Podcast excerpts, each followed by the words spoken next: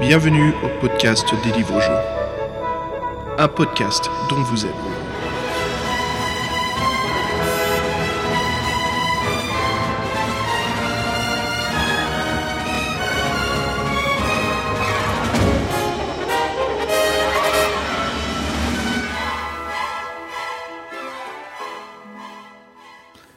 Salut les aventuriers et bienvenue à un nouvel épisode du podcast dont vous êtes le héros. Salut Fred.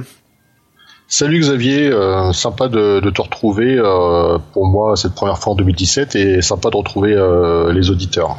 En effet, salut tout le monde, bonne année 2017. C'est vrai qu'on a un peu de retard cette année Fred, on est déjà en février. Donc bien occupé sur nos, nos projets personnels, qui s'agit donc en fait d'écriture de livres dont vous êtes le héros? Oui, on s'est fait, on s'était fait un petit défi et euh, on avance petit à petit. On, doit dire qu'on s'est pris au jeu. C'est, euh, on met le doigt dedans et c'est vraiment sympa à faire. Après, bon, ça demande un petit peu de temps. On malheureusement, on a d'autres activités annexes, donc euh, on avance et puis euh, on, tiendra informé euh, du développement et surtout, on espère suivre le rythme en parallèle, n'est-ce pas, Xavier? Ouais, c'est ça en fait. on a, on a tous les deux des, des vies de, de couple plus travail. Hein, il faut l'entrée d'argent. Après cela, bah, écoute, mon côté, moi, c'est l'écriture de ce livre, puis préparation du documentaire et en même temps, voilà, gestion du podcast. Et il y en a pas qu'un seul, bien sûr. Donc on se retrouve bien saturé, non? Ouais, bon, faut se dégager du temps, mais euh, la passion, c'est, ça, ça, ouvre toutes les portes et, euh, et je, comme c'est vraiment un projet sympa, euh, je pense que tu kiffes à écrire ça, moi aussi. voilà, c'est un bon, bon petit défi, puis on va se marrer. C'est ça, non, c'est, absolument ça. Et puis aussi, c'est, c'est, c'est la motivation, comme tu disais, et puis qu'on a envie de faire quelque chose, on, trouve toujours le temps de le faire. Hein. Et puis euh, si on se retrouve justement à se dire hein, j'ai pas le temps, j'ai pas le temps, souvent bah peut-être qu'il y a une petite pensée à l'arrière de notre cerveau qui se dit ah mais j'en ai rien à foutre en fait. Donc c'est pour ça que j'ai pas envie de le faire. D'où l'excuse de se dire euh, euh, j'ai pas le temps, la ah, procrastination. Ah merde, procrastination. Procrastination, j'ai bien eu pourtant. Qui euh, qui s'installe, ça c'est très dangereux. Je sais que toi Fred t'es es beaucoup moins console que moi, donc euh, de mon côté moi c'est un peu la la drogue bien dangereuse, la PlayStation dans le salon qui est là, euh, viens viens jouer. et je viens viens jouer. Non non non, faut que j'ai des choses à faire faut que je me concentre. mais je te comprends parce que je suis pas très console, mais à cause de toi là, je suis en plein mode XCOM là, j'ai pas lâché ma mon ordi depuis une semaine. Donc je sais très bien de quoi tu parles. Le mec il m'a fait cracher ma bière quoi. c'est de ma faute ça, c'est vrai. On se fait on se fait des petites parties de, de XCOM en ligne. Si ça plante pas, Fred, hein oui, ça plante pas mal. Mais bon, voilà, on est bien heureux de, de ce que l'on fait. Alors, auditeur, si vous vous souvenez, euh, précédent podcast, on avait dit avec Fred, voilà, qu'on qu'on écrirait un livre ensemble. Et ce qu'on fait finalement, c'est qu'on va écrire chacun euh, de notre côté un livre solo avant de travailler ensemble, histoire de bien se préparer, de se trouver un petit peu euh, euh bah, notre talent, notre. C'est un peu une sorte d'exercice, comme tu disais, Fred. Oui, et puis se familiariser avec les mécanismes particuliers du genre. Euh, vaut mieux qu'on les, qu'on les connaisse déjà tous les deux avant de se lancer dans un truc commun. C'est toujours plus euh, ouais. plus difficile. Euh, non, mais là. Non, vas-y, je t'en prie, vas-y.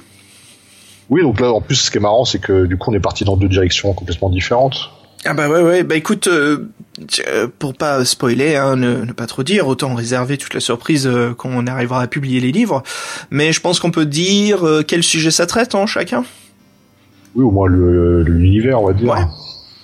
Alors vas-y, commence toi. C'est quoi l'univers de ton livre bah, c'est parti sur une recommandation de ta part euh, et tu m'as dit pourquoi tu ferais pas quelque chose de post-apocalyptique et donc moi je suis parti dans bah, pas dans le post-apocalyptique mais dans l'univers euh, on va dire SF euh, bah, un peu euh, pas space opéra mais euh, oui on va dire la SF ou dans une civilisation qui oui qui a, qui a, eu une apocalypse et qui se retrouve avec une technologie inférieure et qui doit reconstruire une nouvelle civilisation sur les bases de l'ancienne et euh, pour l'instant, je n'en dirai pas plus.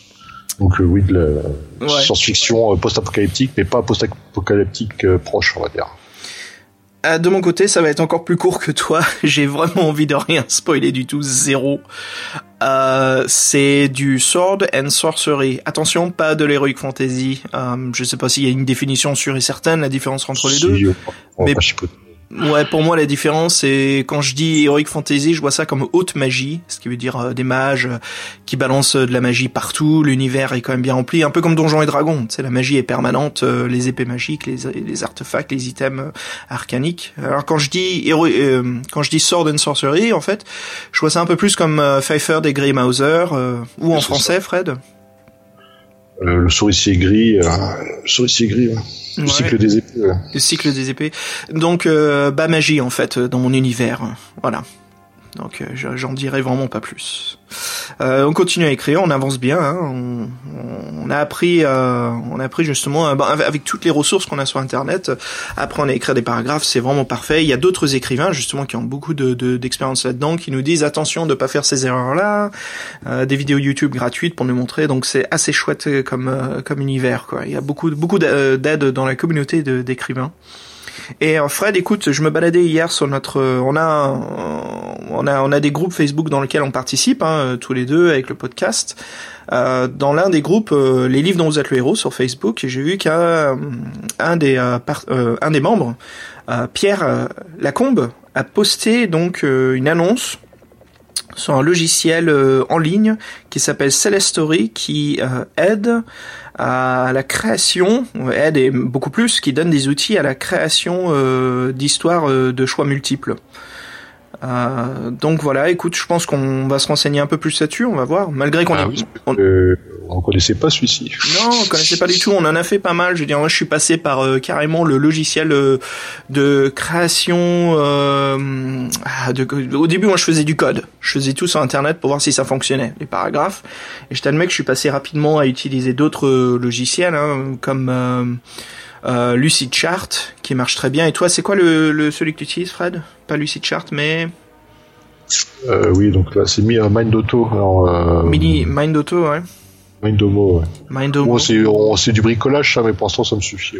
Euh, c'est ça, c'est bah, ça nous aide en fait à savoir si tout est bien relié. Euh... Mais au début, je faisais du Twine, donc j'ai appris un petit tout petit peu de, de code. Si je me trompe pas, c'était du, du JavaScript. Euh, Twine et puis aussi à utiliser le logiciel euh, de code des jeux Infocom, donc les textes aventures qui étaient Inform.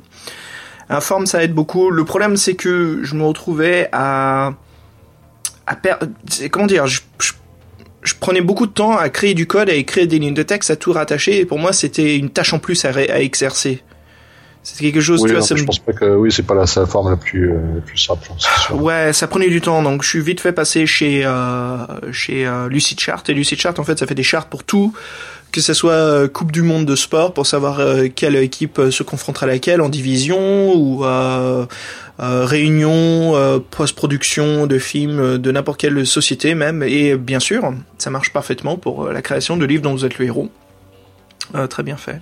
Donc voilà, écoutez, si euh, Fred, je pensais qu'on pourrait partager un petit peu, euh, pas, pas qu'on en sait énormément, on est loin de maîtriser le sujet, hein, contrairement à beaucoup d'autres écrivains, je suis sûr qu'ils nous écoutent, qui ont beaucoup plus de, de savoir là-dessus. Mais voilà, si si vous souhaitez en savoir un peu plus sur les outils que l'on discute, n'hésitez pas à nous envoyer un petit mail à bureau@to-seti.org et puis on pourra vous envoyer les, les URL, les références qu'on utilise et vous en vous en dire un peu plus. Voilà si, si, euh, si cela peut vous arranger. Euh, Fred? Ouais. Yep. Yep. Euh, c'est parti. On attaque ce numéro 36 du podcast. 36. 36, hein.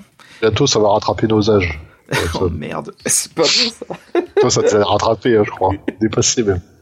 Ouais, ouais. Bah, c'est bah, bien dépassé depuis un petit moment là. Merde. Oh, pas autant que ça. Je, genou. pas, pas autant, pas autant. Alors, discutons avant tout, Fred, de la couverture. tu sais quoi, on n'a même pas discuté du livre qu'on allait attaquer. Je sais que sur notre page, il y a euh, l'appel de Toulouse qu'on doit, doit, euh, qui est supposé être notre prochain livre. Euh, auditeur, excusez-nous, hein, je me suis pas mis à jour sur la page web. Il faut que je contacte Jean-Michel justement, comme ça avec avec lui qu'on fait tout ce qui est horreur, épouvante, surtout Lovecraftien. Mais euh, avec Fred, voilà, pour ce début d'année, on veut attaquer un petit peu les, les romans science-fiction euh, des livres dont vous êtes le héros. Et pour ça, pour ce numéro 36 du podcast, nous allons attaquer la galaxie tragique. C'est quoi le titre anglais déjà? Euh, Starship Traveler. Ouais, qui est quand même plus sympa que Euh, Starship. Je sais pas pourquoi. Starship Traveler en, en traduit, ça donne le, le vaisseau voyageur. Ouais, c'est quelque chose comme ça. Alors la galaxie, ouais, je, t'admets, que j'aime beaucoup le titre français. hein. Bah bon, bah ça fait, je sais pas, moi ça me parle pas la galaxie tragique, c'est-à-dire quoi qu'il y a une, ouais, une tragédie, un, un drame shakespearien dans qui se passe, je sais Mais pas. ouais, c'est ça, c'est shakespearien, c'est tragédie grecque, quoi. Je sais pas, c'est, c'est, ça rend la chose plus épique. Alors je dis pas que ce ne l'est pas en anglais, mais le fait de mettre le mot galaxie et tragique ensemble, c'est une association que je vois très rarement en fait. Euh, donc je sais pas, moi ça me, ça me, ça m'a toujours attrapé euh, depuis le début sur l'imagination. Moi je pense qu'à l'époque, il y a un film qui devait porter à peu près le même titre et le traducteur il s'est pas fait chier dans les années 80. Oh, Moi je trouve que ça sonne pas du tout la galaxie tragique. C'est la traduction qui est tragique, ouais. Bon bref. Allez, alors euh, discutons euh, avant tout, avant d'ouvrir le livre, discutons de la couverture, Fred. Ouais, alors moi, je, on va encore en parler de, de nos chers amis de White Dwarf, mais moi, ça ça m'a fait une ambiance Blood Bowl euh, tout de suite. Euh, ce côté euh, tenue sportive, euh, armée, bon là. Tu nous fais une petite description visuelle av- avant de, ouais, avant d'entrer dedans? Ouais, donc en fait, on, la, la description, c'est qu'on voit une espèce de robot qui est de, qui est assez gigantesque, euh, qui se combat contre, contre trois humains. Il y en a un qui est déjà au sol. En a un qui court vers lui et euh, un qui est déjà encore à corps. Et en fait, je viens de la comprendre la, la, la couverture en la regardant tout à l'heure, parce que je la trouvais un peu confuse. Mhm. Et en fait, comme les trois humains sont alignés dans la même perspective, on... des fois on a deux têtes, trois bras, on sait pas trop de, de quel bras ça vient. Mais euh, ouais, en fait, elle est assez dynamique. Je lui reprocherais juste un petit problème de perspective. Mais euh... par contre, moi, je la trouve que la couverture, pour le coup, est beaucoup plus parlante que le titre. Eh, si. moi, euh, Ouais. la couverture, je la trouve sympa. Euh, on a un petit côté. Euh... Bah, en fait, on, on voit bien qu'on est dans une arène, donc il y a un petit côté gladiateur du futur, donc qui, qui fait un peu bizarre, connaissant après le l'histoire en elle-même. Mais moi, la couverture est sympa, le titre pourri. Je, trouve, ouais, c'est vrai qu'il y a un problème de perspective parce que donc sur les trois humains qui sont en train de s'attaquer à ce, ce robot qui a en fait de très longues jambes avec un buste assez rond, euh, une tête de soucoupe volante, hein, tout, sort- tout droit sorti des années 20. Le personnage le plus proche en fait qui est en train d'agripper le robot, on, bon, il tient une masse euh, avec euh, des, euh, des pics hein, aux extrémités, mais à cause de la perspective, on dirait que c'est son bras. Oui, oui, puis en plus, même le bras qui agrippe le robot, le robot, en fait, moi je pensais qu'il était plus loin. C'est quand j'ai vu le bras du mec toucher le robot, je fais, ah bah non, en fin de compte, ils, ils sont corps à corps. Donc je sais pas, il y a un petit problème de. Mais bon, ça, ça reste dynamique, Ouais. euh, très dynamique sinon quand même. comme- est très très dynamique, ouais. Et euh, assez intéressant les armes qui sont utilisées. Alors déjà, ouais, comment sont équipés les euh, les personnages? On dirait du Valero, c'est des hommes très très musclés, euh, euh, la perfection anatomique. Et puis il y en a un qui tient une sorte de baguette magique. Euh, Mais non, pas magique, on n'est pas. C'est une bague- baguette laser ou. Une baguette, sortie- oui. Je t'admets quand même là, tu vois, ouais, oh, oh, c'est pas faux. Après, ça, me fait penser à une baguette magique parce qu'on dirait un bout de bois, tu sais, à la Gandalf. Mais quand tu vois les extrémités, donc il y a un sorte de noyau, euh, on dirait des atomes qui circulent autour. Donc ouais, euh, couverture assez chouette, euh, très pastel, couleur très très claire. On a euh, donc c'est au loin, on peut voir une perspective. euh, On est dans une arène hein. et euh, comme le robot est assez grand, on a une contre-plongée et on voit bien le ciel en fait qui est d'un bleu clair avec une lune au loin, euh, une, une un tiers, tiers d'une lune même. Et puis des sortes de nuages pastels qui couvrent l'atmosphère. Et bien sûr le titre qui se trouve tout au-dessus euh, dans la galaxie. Couverture assez chouette, Fred. Euh, franchement, alors, ce livre-là, c'est une grande inspiration de l'univers de Star Trek. Alors ça c'est ça c'est clair. Euh, bah, en fait, euh, au début c'est quand tu vois le bouquin, c'est pas t'es pas sûr à 100%, mais ça vient très vite euh, flagrant en fait, euh, tout simplement parce que c'est le principe euh, du vaisseau. Avec toi t'es le capitaine qui est à la tête du vaisseau, qui est parti dans l'exploration de l'espace. Euh, t'es entouré d'un équipage distinct, donc il faut donc faut tirer les caractéristiques, ce qui est un peu une nouveauté aussi dans le jeu. Et ce, cet équipage-là, donc il y a l'équipier scientifique, médical, ingénieur. Euh, donc tout ça, ça fait penser forcément à- au personnage de, de, de Star Trek, Ah bah, euh, complètement, là, on a ah. Spock, Bones, Spock. euh, Scotty. Ouais. Jota, Sulu. donc la, la première, on parle de Star Trek, la première version, euh, bien Oui. sûr, la référence. Et euh, oui, puis même après, on, verra tout de suite que. Alors là, c'est le cliché ultime, c'est qu'en fait, pour se rendre sur les planètes, ils se télétransportent. Donc ça, c'est quand même le euh, un des grands trucs de Star Trek. Euh, qui bon, c'est pas le seul à avoir utilisé, mais c'est sa marque de fabrique. Donc là, du coup, on sait qu'on que c'est beaucoup basé sur l'univers de Star Trek, voire quand même que c'est une sorte d'hommage quelque part. Et après, moi, Star Trek, sans être euh, vraiment fan, c'est quand même euh, un bon représentant du, du, space opéra, qui est quand même, un, on va peut-être dire, le mouvement de, science-fiction le plus connu ou le plus, le plus populaire, qu'on pense à Star Trek, Star Wars et euh, beaucoup d'univers qui, qui reprennent les thèmes, sachant qu'en fait le space opéra, c'est juste dire qu'en fait l'espace, euh, bah, il y, a des, y a des forces euh, et des forces qui s'affrontent, qu'il y a une géopolitique et qu'en fait le monde est plus compliqué. Et souvent la race humaine n'a pas forcément ou bien le beau rôle ou n'a pas une, un pouvoir de suffisant pour se faire entendre. Donc du coup, euh, donc c'est un peu ça les ambiances space opéra. Et bah, c'est très différent de, de, de, Star Wars par exemple. Star Wars, on est beaucoup dans le, il y a le bien et le mal, pendant que dans Star Trek, il y a énormément de matière grise. Oui, après, euh, je parlais juste des thèmes du space opéra, mais c'est sûr qu'après Star Trek et Star Wars se, se ressemblent pas. C'est vrai que Star Wars est un peu trop dichotomique, mais euh, même si ça tend à changer euh, dans, les, dans les derniers épisodes. mais bon, le space opéra, on va dire que c'est connu, et donc là, c'est un hommage au space opéra et c'est un hommage à Star Trek. Moi, ce qui m'a fait, moi plutôt, quand j'ai commencé à voir le bouquin, ça m'a fait avant de faire penser à Star Trek, ça m'a fait penser à Mass Effect que tu connais et qui, a vraiment le même principe en fait euh, de constituer une équipe avec des, compétences différentes. Et euh, il y a aussi ce petit côté d'exploration qu'il y avait dans Mass Effect. Que, moi, bon, je parle du premier où tu peux aller visiter des planètes juste pour euh, avoir un, SOS qui résonnait ou voir s'il y avait des minéraux, tout ça. Et moi, c'est des trucs que je préférais faire dans ce jeu-là. Et là-dedans, alors je sais pas si Mass Effect il ils ont connu Star Trek où ils ont dû faire référence à ce, livre-jeu, mais ce serait possible vu que les euh, s'ils étaient jeunes à l'époque, ils ont été forcément ils peuvent être développeurs par la suite, donc euh, c'est fort mhm. possible. je sais pas si toi, ça t'a sauté aux yeux. Euh, oh ouais, surtout Star Trek, Mass Effect.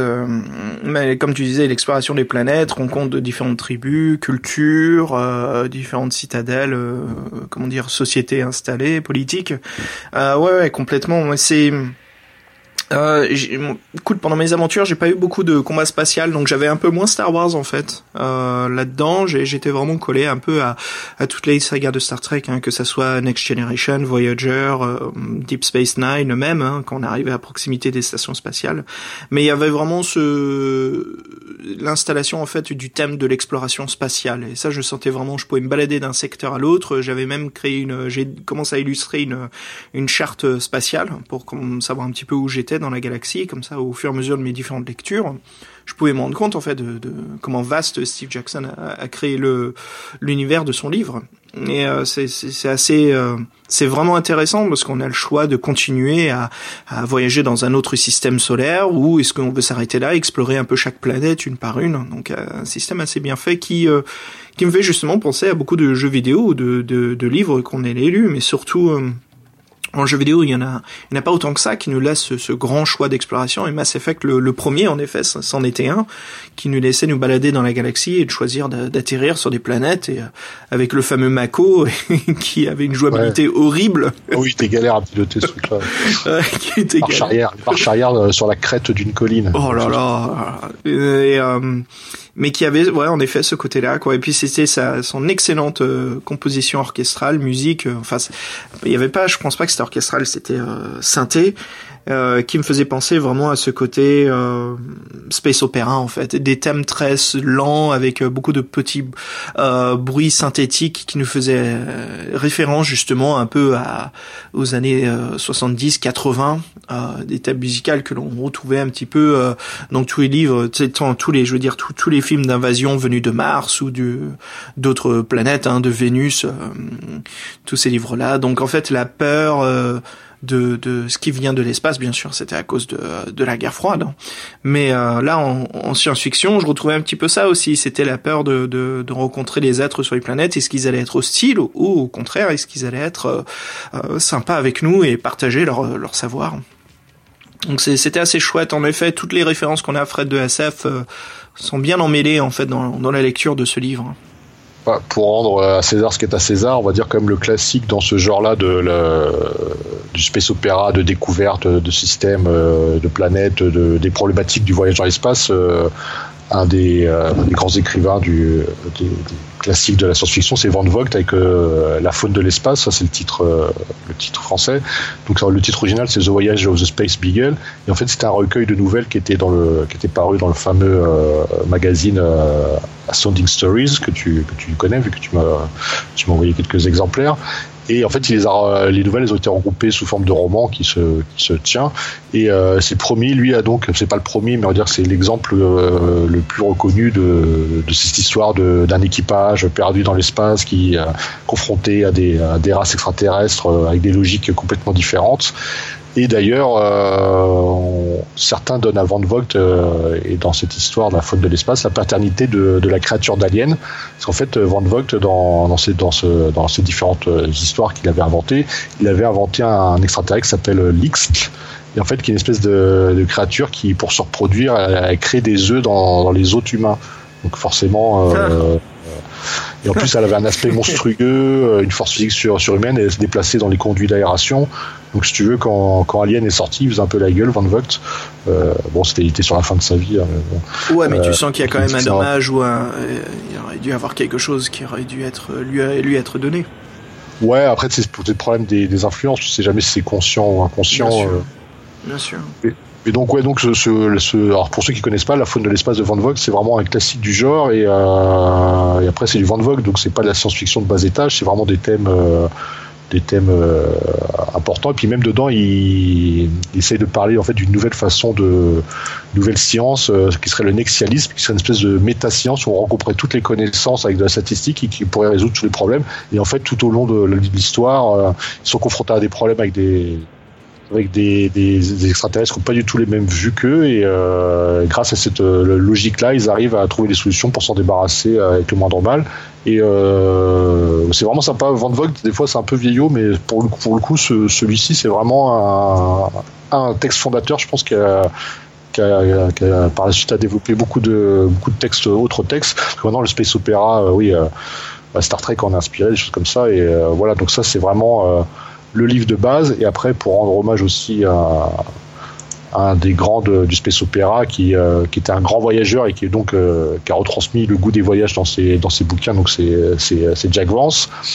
Et le cycle le plus connu qu'on pourrait qu'on pourrait relier à du space opéra avec euh, des problématiques de déplacement et de, de races extraterrestres c'est le cycle de Chai avec ses fameuses rencontres avec différentes races extraterrestres au fur et à mesure de l'aventure du, euh, du le ventre, le, dire et le pnum. Et à chaque fois qu'il rencontre un, un, extraterrestre, il est confronté à de nouvelles problématiques et à de nouvelles façons de penser. Et euh, Vance aimait tellement le space opéra qu'il a nommé un de ses romans Space Opera, tout simplement. Et un petit jeu de mots, que c'est vraiment en fait un cirque itinérant qui se déplace euh, dans l'espace, qui veut proposer son spectacle aux extraterrestres dans, une, dans un amour culturel universel. Et en fait, à chaque fois, il se rend compte à des problématiques, mais complètement farfelues, qui sont tout simplement des, euh, des impasses culturelles où les gens n'ont pas du tout les mêmes attentes, même de savoir ce que c'est qu'un cirque. Et franchement, c'est à, se pisser de rire. Et le dernier qu'il ait fait dans le genre, c'est les 5 rubans d'or, bon, qui est un peu mal vieilli, mais pour le coup, qui, qui respecte tous les thèmes du space opéra euh, classique. Donc tout ça, euh, ça fait partie un peu de, de cette culture littéraire du space opéra. Et on peut voir qu'en BD aussi, il y, a un, univers qui s'est développé maintenant depuis quelques années, qui est la saga Sillage, que je sais pas si tu connais, euh, Xav. Ouais, c'est que euh, ouais, Sillage, ouais. Mais tu vois, ça me fait penser moins à, à ce qu'on a lu en fait, parce que Sillage c'est plus le, le, le, voyage du héros. Pendant que nous là, c'était plus en fait l'exploration euh, de la science-fiction. C'est quand, même en fait un, c'est un convoi de vaisseaux extraterrestres euh, qui recherche, qui cherche à essaimer dans, dans la galaxie en fait. Euh, oui, après, euh, en fait, on s'intéresse à une, humaine qui est la seule, qui est d'ailleurs la seule humaine du, euh, de tout le convoi. Et voilà, après, c'est vrai qu'on mais la base, c'est un univers de space opéra avec une recherche d'exploration et confronté à des, des nouvelles races, des, des, nouvelles civilisations, tout ça, quoi. Ouais, ça me fait beaucoup penser à, tu vois, euh, euh, Dan Simmons, en fait, hein, tout ce, ce côté euh, exploration de la galaxie, mais beaucoup moins, en fait, le focus de, de, du voyage du héros, comme Joseph Campbell aurait écrit, d'où le fait que je vois la, la, le space opéra comme ça, en fait. Beaucoup moins la croisade du héros, c'est classique, hein, le soulèvement et la réussite, mais plus, en fait, l'exploration et la découverte de nouvelles cultures. et comme tu me disais, Fred, plutôt, en fait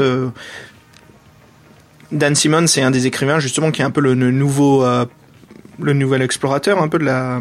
Oui, euh, lui, c'est le nouveau champ du space opéra moderne, c'est-à-dire euh, qui, qui, est basé sur des sur des sur la science plus plausible, moins loufoque que dans les anciennes et qui oui qui est plus sérieuse et qui, ouais, de toute façon les, space opéra c'est un genre qui n'arrête pas de se modifier au fur et à mesure du temps mais bon les, thèmes sont plus ou moins toujours les mêmes mais oui Dan Simmons c'est très bien ce qu'il fait mm-hmm.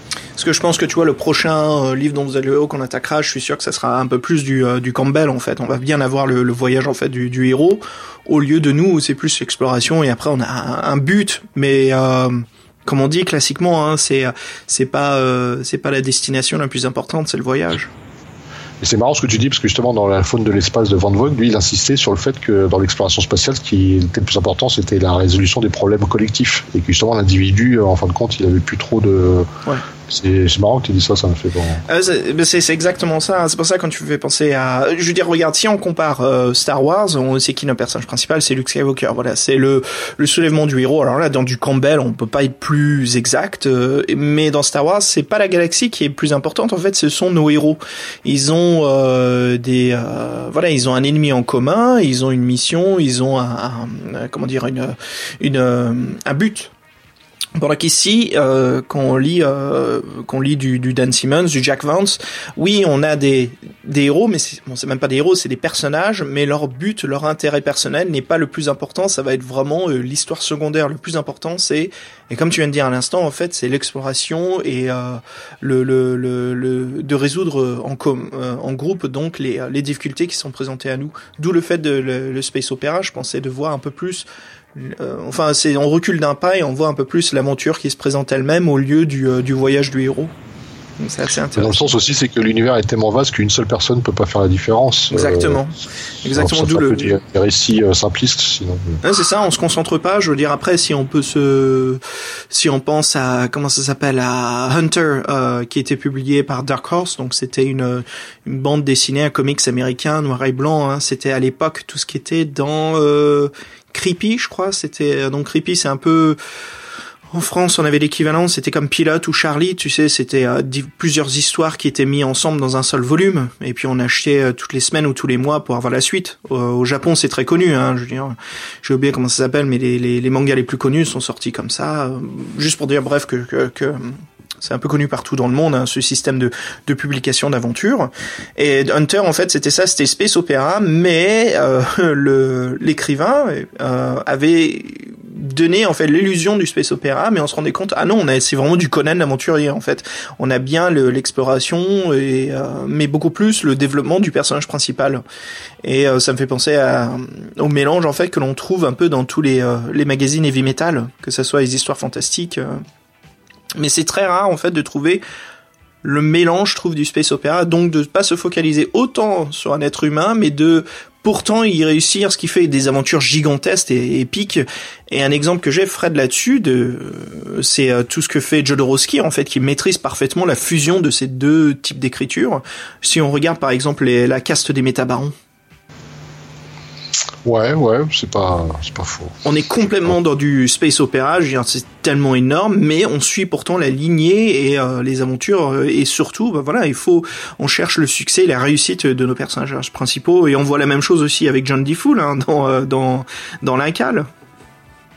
Donc encore une fois, Moebius euh, et Gamens avec euh, Jodorowsky, voilà, c'est la réussite totale, ce qui est très rare, hein, on le voit pas souvent, et justement, comme c'est très rare, euh, c'est un peu connu internationalement, hein, ces BD là, quoi, tout le monde connaît, c'est assez, c'est assez impressionnant. Bref, voilà, euh, je te Qu'est-ce que t'en dis si on se balance un petit côté, euh, une petite musique et puis on justement on va parler un petit peu plus de ce qui se passe dans ce livre et euh, discuter surtout de de euh, l'illustrateur qui a donc travaillé avec Steve Jackson là-dessus, qui se nomme donc Peter Andrew Jones. Vas-y, mets-nous quelque chose qui pulse. Qui pulse.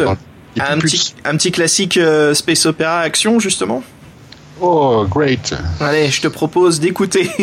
je crois qu'il y a tout le monde qui, certains vont se marrer là, mais allez, on s'écoute euh, bah, en fait le générique d'intro de Cobra, la version japonaise de Yoko Maino. Allez, à toute Fred. Wunderbar.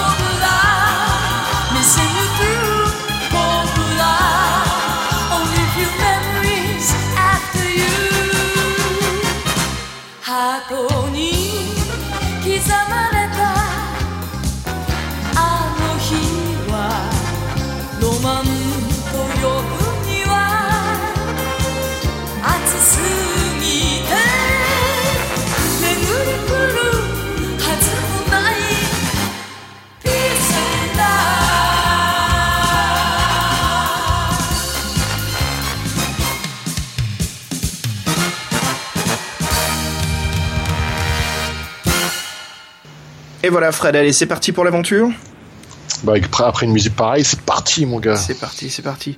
Alors, avant de, de, de discuter justement de, de Steve et euh, de euh, Peter, je te propose qu'on se que je, je, nous lis justement le, le, synopsis pour savoir de quoi de quoi parle le livre.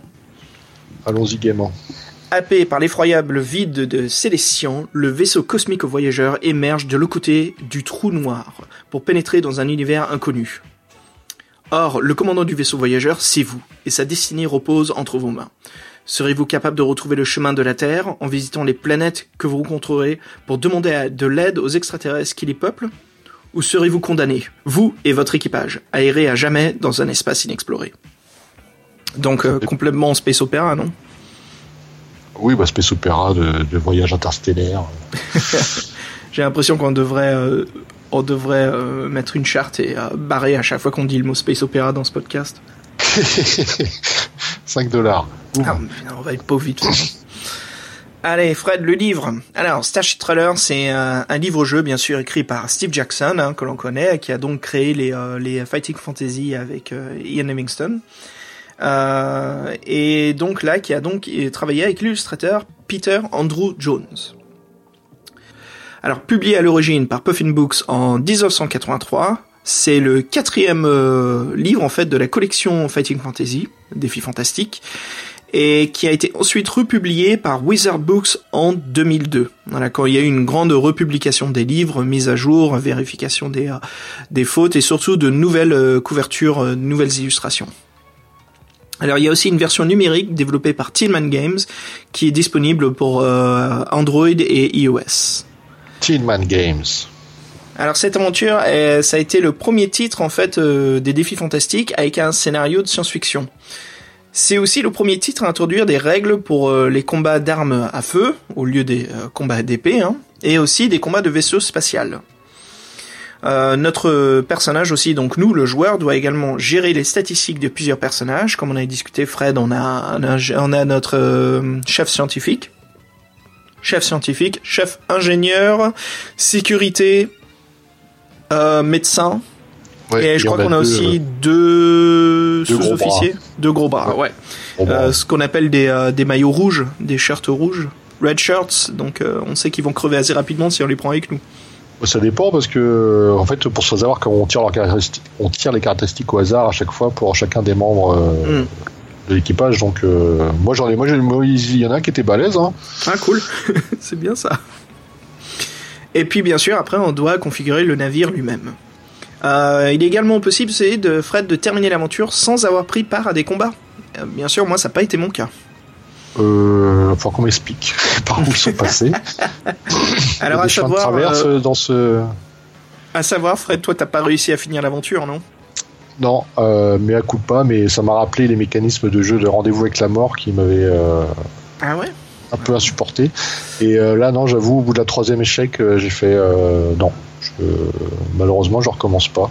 Tu vas me détester, moi je l'ai réussi du premier coup. Alors. Mais oui, bah, ce que tu me disais en off, là, je, je crois que j'ai pas le, j'ai pas le mojo pour les livres dont vous êtes le héros parce que dans la saga du, la saga de Tigre, merde, pardon, la voix du tigre.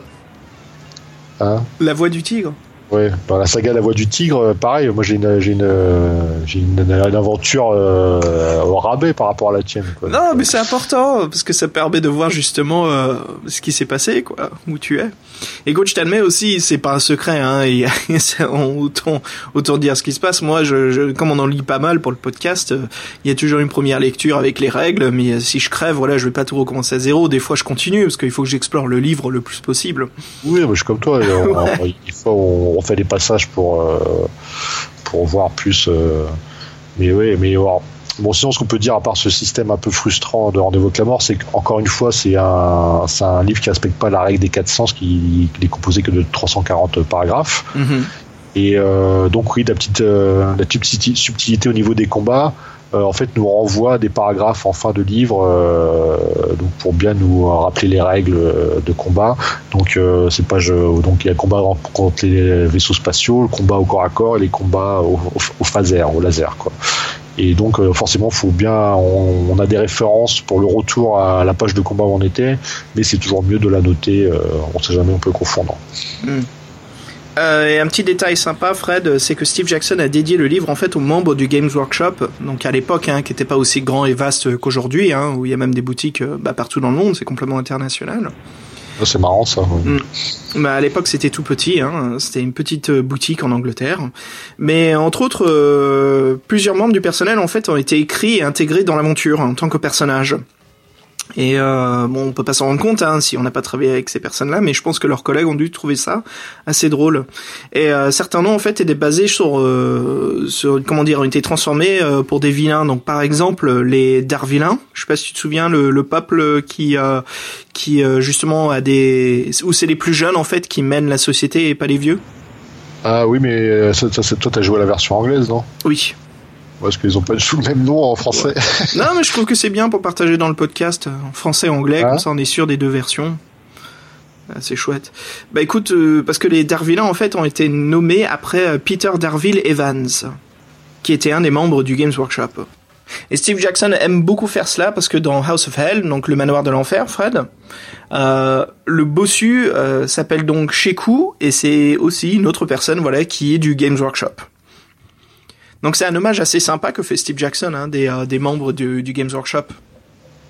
Ouais, mais moi je comprends parce que c'est vrai que c'est euh, pour les prénoms, tout ça, les noms, c'est tu t'inspires toujours de, de choses que tu connais et ouais donc euh, tes collègues de travail ou tes amis, euh, des fois, euh, moi je sais que je réagis pareil. Hein. Ah, c'est une bonne idée. Et puis Fred, discutons donc de Peter Andrew Jones, donc l'illustrateur. Alors c'est un artiste qui est assez connu pour son vaste travail dans le genre science-fiction et fantasy. Euh, c'est le plus connu aussi, Fred, dans le monde des défis fantastiques, car il est le responsable de la couverture du tout premier livre, Le sorcier de la montagne de feu. Ah ouais, ouais pourtant le, au style on n'aurait pas forcément euh, cru. Mm, mm, mm. Et euh, c'est lui qui a fait les illustrations intérieures, on est d'accord, de, euh, de la galaxie tragique, Oui. Qui sont pas mal du tout. euh, il fait bien les, les personnages, je trouve. Ah, J'aime bien son. alors, je sais qu'il y a d'autres artistes qui font ça, mais en fait c'est son contraste. Il n'y a pas de couleur grise. Ouais. C'est soit noir Ouais. et blanc. Et, euh, Et Des fois c'est minimaliste, c'est juste des Ouais. lignes blanches qui traversent des fonds noirs. Ouais, c'est c'est pas mal, hein, moi j'aime bien. Ouais, c'est assez chouette. C'est ce côté SF euh, épuré, euh, très géométrique. Je crois que de toute façon, il était fait pour euh, pour dessiner de la SF parce que bon, si on s'intéresse un peu plus à lui, euh, bon, on va faire sa petite bio rapide. Donc, il est né, un il est né dans les- années 50 à Islington, qui est dans le nord de Londres. Euh, donc, comme on disait, euh, tout, tout gamin, lui, ce qu'il aimait, c'était euh, l'aviation et la technologie spatiale. Donc, il a arrêté de, il a passé des heures entières à illustrer des, des avions, hein, des avions de chasse de la RAF à l'époque là, euh, sur la côte d'Écosse.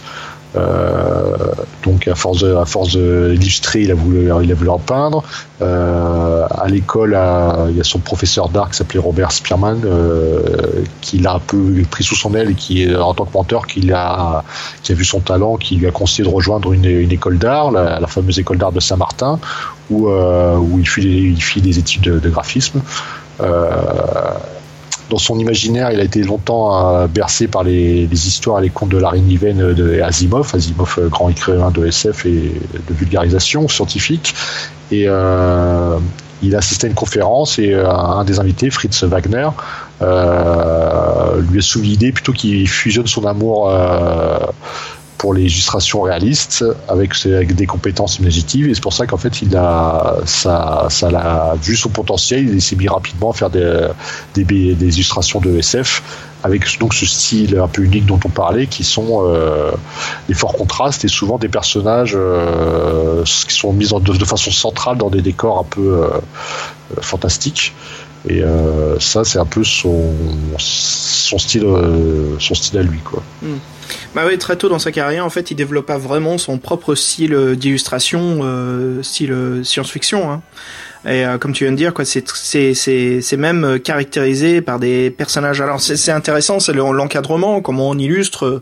Bon là, t'apprends tout ça en école, hein, mais euh, c'est euh, donc l'encadrage des personnages centraux, impressionnant, dans des paysages d'outre-monde, ce qui permet justement de de donner cette dénotation science-fiction. Et ça, on s'en rend compte beaucoup, Fred, surtout dans les anciens livres euh, de, de SF, quoi. hein, tous ces dessins de Boris Vallejo et bien d'autres. hein, toutes ces compositions euh, où on voit des êtres humains qui ont des armes et armures euh, complètement jamais vues, complètement créées, hein, de l'imagination de l'illustrateur, dans des univers paysages, enfin souvent des, des paysages qui, qui n'ont rien à voir avec la construction de enfin avec la structure de la Terre. Euh, Jones a, aussi mis en place sa propre entreprise plus tard qui s'appelle donc le Solar Wind et là il commença à développer et commercialiser en fait ses illustrations. Son nom fut connu internationalement en 1982 quand il a soumis son design pour la couverture bien sûr du tout premier livre de de- d'Heroic Fantasy, enfin pas d'Heroic Fantasy mais de de défi fantastique, hein, de Fighting Fantasy, livre-jeu, qui est donc le sorcier de la montagne de feu. Un petit détail assez intéressant, c'est que l'illustration, normalement pour un livre, hein, c'est juste la couverture. Mais ici, il décida de faire quelque chose d'autre avec Steve Jackson et Ian. C'est d'avoir son illustration non seulement sur la couverture avant, mais qui était un style en fait d'enveloppement complet, donc qui couvre à la fois la tranche et la couverture arrière. Voilà, si vous arrivez à trouver une des premières éditions euh, anglaises du, du Sorcier de la Montagne Feu, vous pouvez voir le sorcier avec le dragon et, et sa, sa boule de cristal, et qui justement euh, en train de créer euh, toute cette magie, mais qui couvre juste à l'arrière. On voit bien ce qui se passe. En fait, tous les autres éléments qu'avait créé euh, Peter Jones euh, sur cette illustration. Et euh, Fred, franchement, cette couverture, elle est assez impressionnante. Hein. Oui, bah en fait, c'est euh, bah, de toute façon, nous, la mise en page, euh, je pense que tous les fans de Livre dont vous êtes le héros, ce qui, le premier souvenir qu'ils ont, c'est euh, la jaquette d'un livre dont vous êtes le héros, qui est vraiment euh, particulière, et l'englobage du dessin et la façon du dessin en fait partie. Et donc, on peut dire qu'il est un peu allé à l'encontre de, de son temps, qu'il a été un peu un précurseur euh, à ce niveau-là. Et on peut se dire que peut-être il a eu la bonne idée, parce que sachant que les livres dont vous êtes le héros, ils ont, ils ont bien marché que les siens aussi ont été vendus à des, à, à des millions d'exemplaires. C'était de, c'est une, bonne idée. En effet, c'était vraiment impressionnant.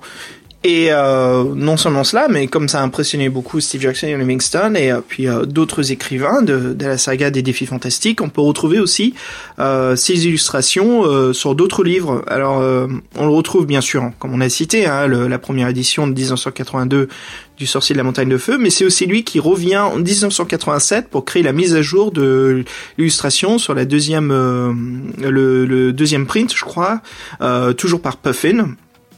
Et puis après, on a, euh, bien sûr, on va en discuter aujourd'hui, hein, euh, euh, la Galaxie Tragique, voilà, en 83, toujours sous Puffin. le Talisman de la Mort, voilà, c'est aussi Peter Andrew Jones de 1984. Et puis Sword of the Samurai, et je suis pas sûr en français, c'est l'épée du samouraï? En 1986.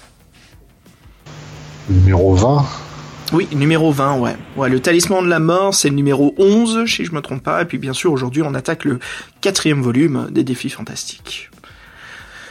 Fred, deuxième pause musique? Ouais, c'est l'épée du samouraï. What? Ouais, ah, en français, tu veux dire. Ok, ouais, c'est l'épée, c'est bien ça, l'épée du samouraï. Euh, je te propose qu'on s'écoute euh, un morceau de Vince Dicola, euh, musicien très connu hein, pour ses synthés très forts, voilà, euh, compositeur de la bande originale de Rocky 4, mais c'est aussi le compositeur de, du euh, film des Transformers, le long métrage qui a eu une diffusion voilà en salle de cinéma. Et je te propose d'écouter le morceau qui s'appelle Attaque sur la navette, Attack on the Shuttle. Ouais, c'est parti. Qu'est-ce qui te fait rire, toi? Non, c'est Rocky Cat et Transformer dans le. Mais je sais pas si on doit lui rendre hommage à ce mec-là vraiment. Eh, attends, c'est... moi j'aime beaucoup ce qu'il fait. Attends. Allez, attaquons euh, The Shuttle.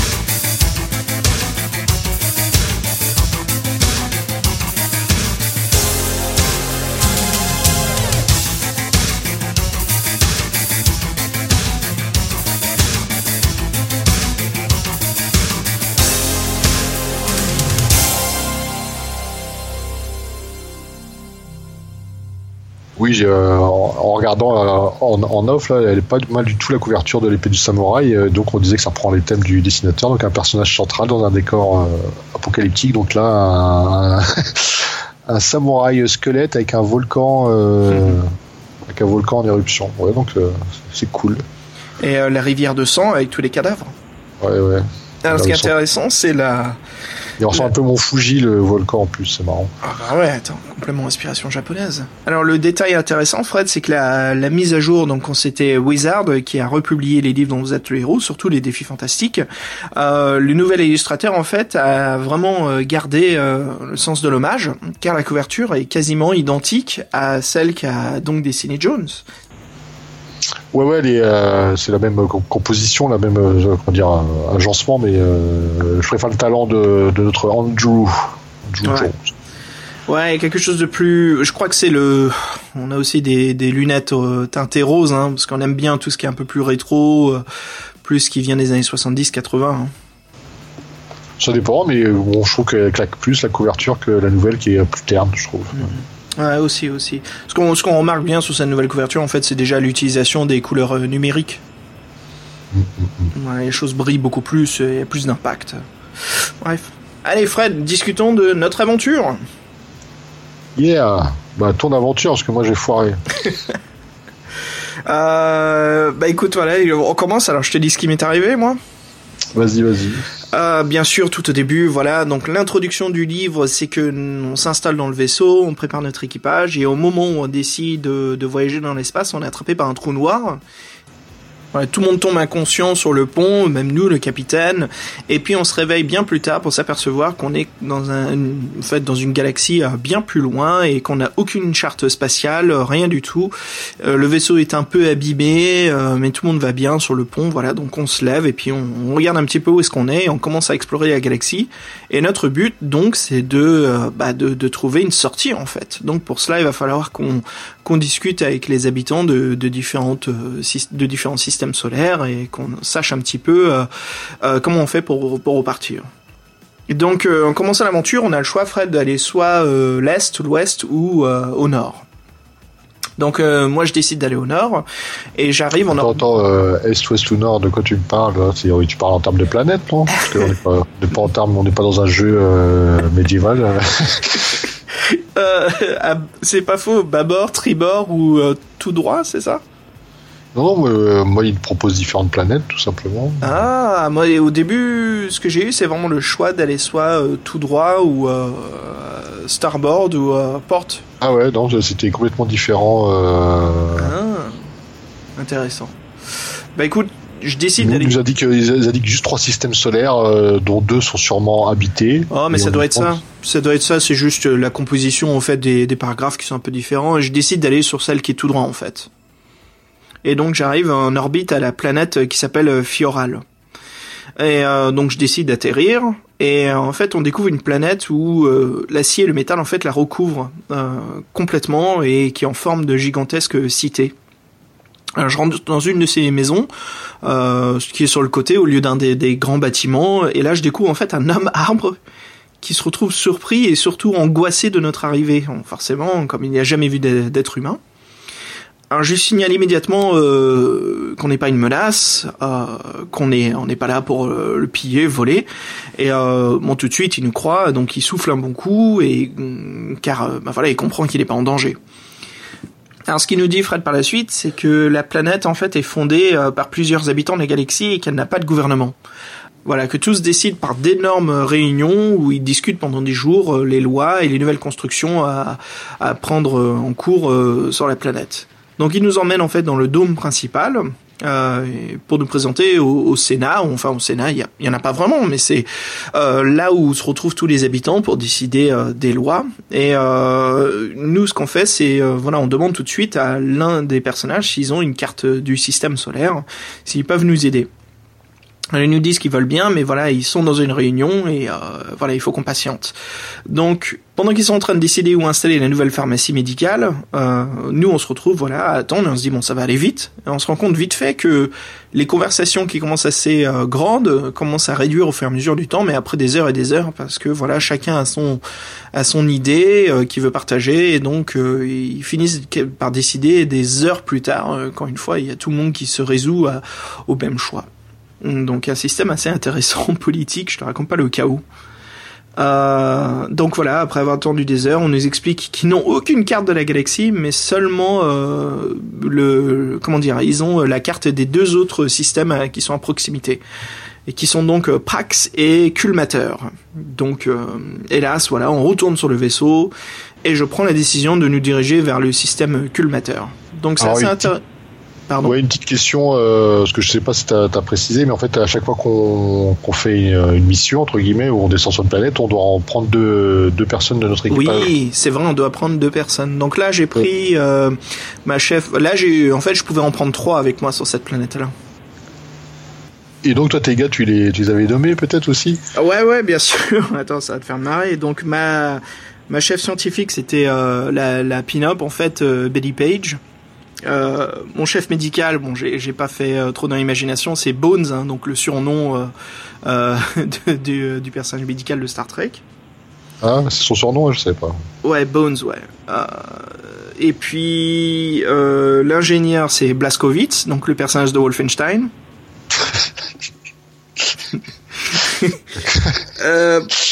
mon agent de la Attends, ça va pas s'améliorer, Fred.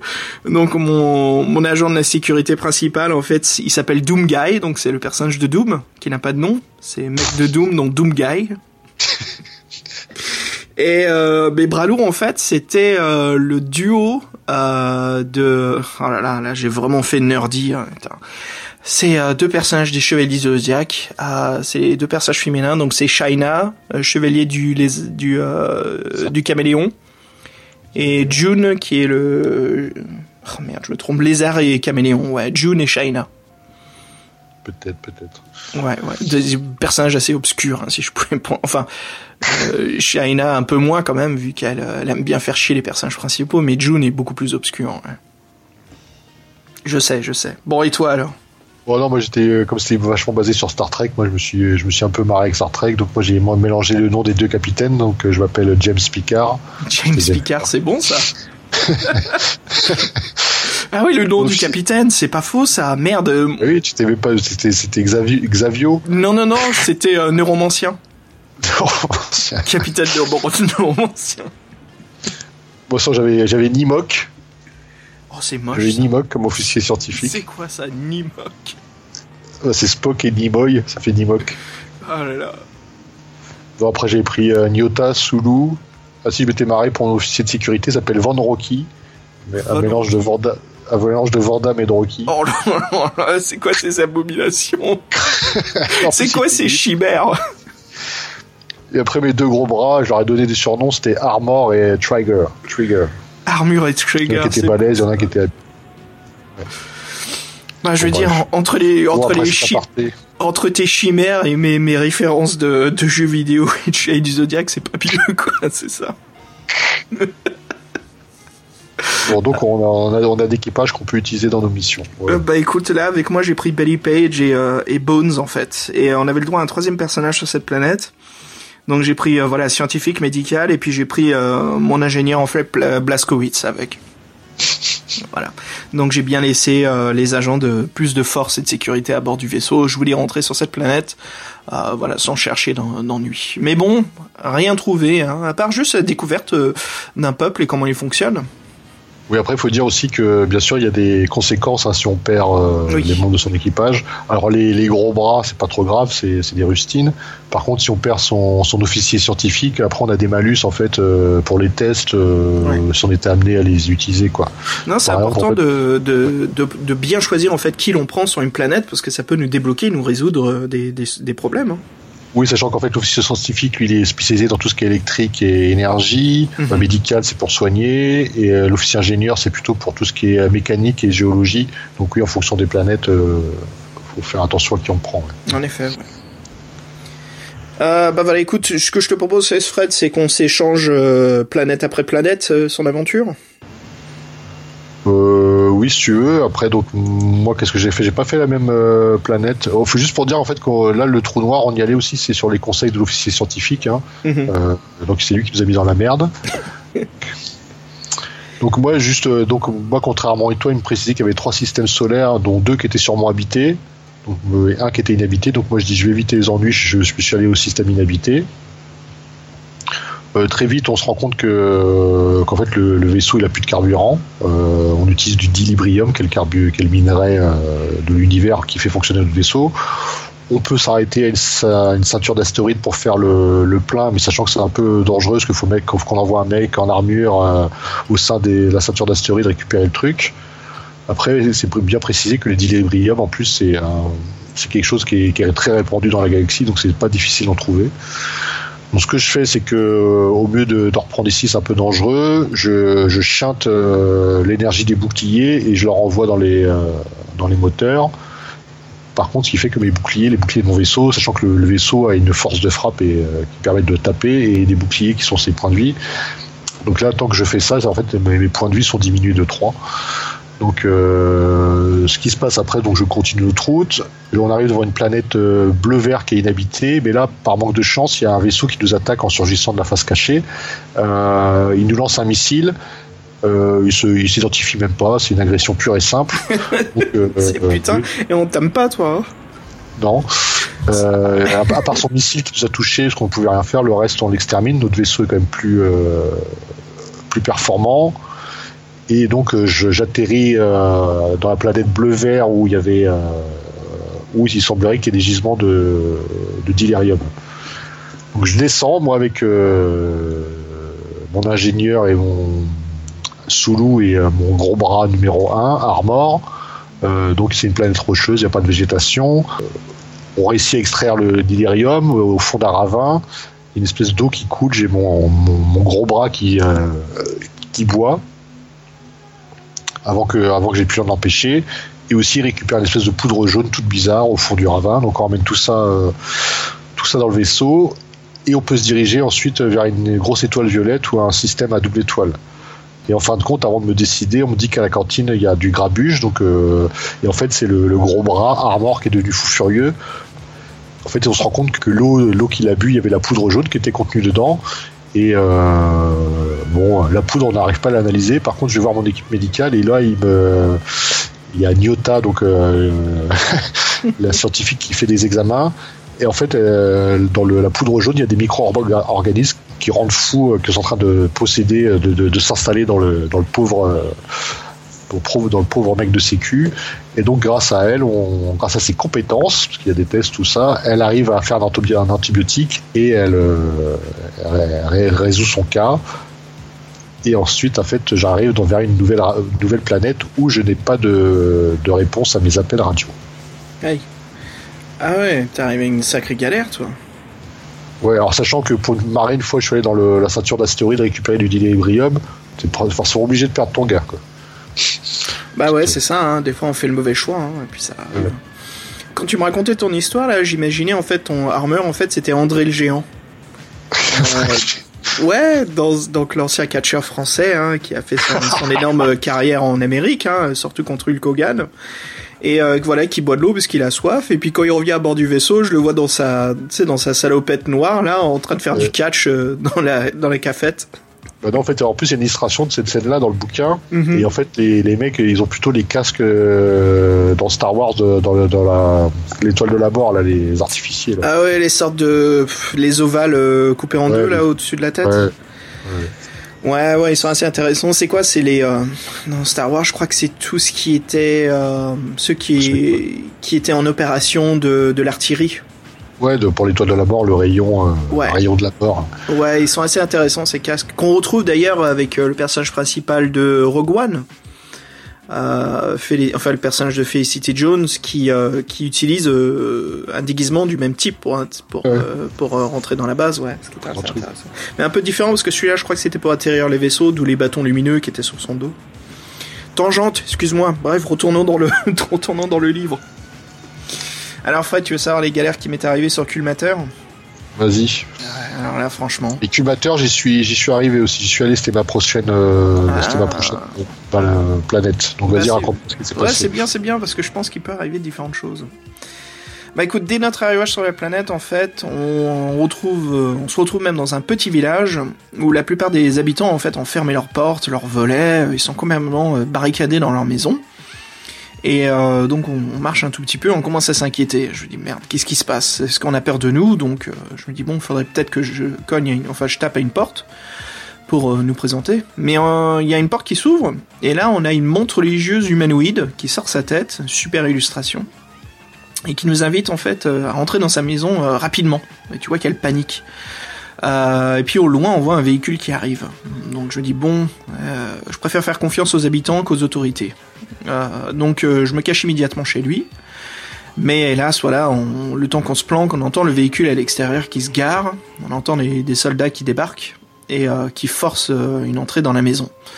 Ils disent bien à l'homme, l'humanoïde montre religieuse qui nous a vus. Et donc nous, on essaye de s'expliquer comme quoi, voilà, on est désolé, on n'a pas voulu désobéir aux ordres, et puis on se fait engueuler comme quoi on a désobéi au couvre-feu national de la planète.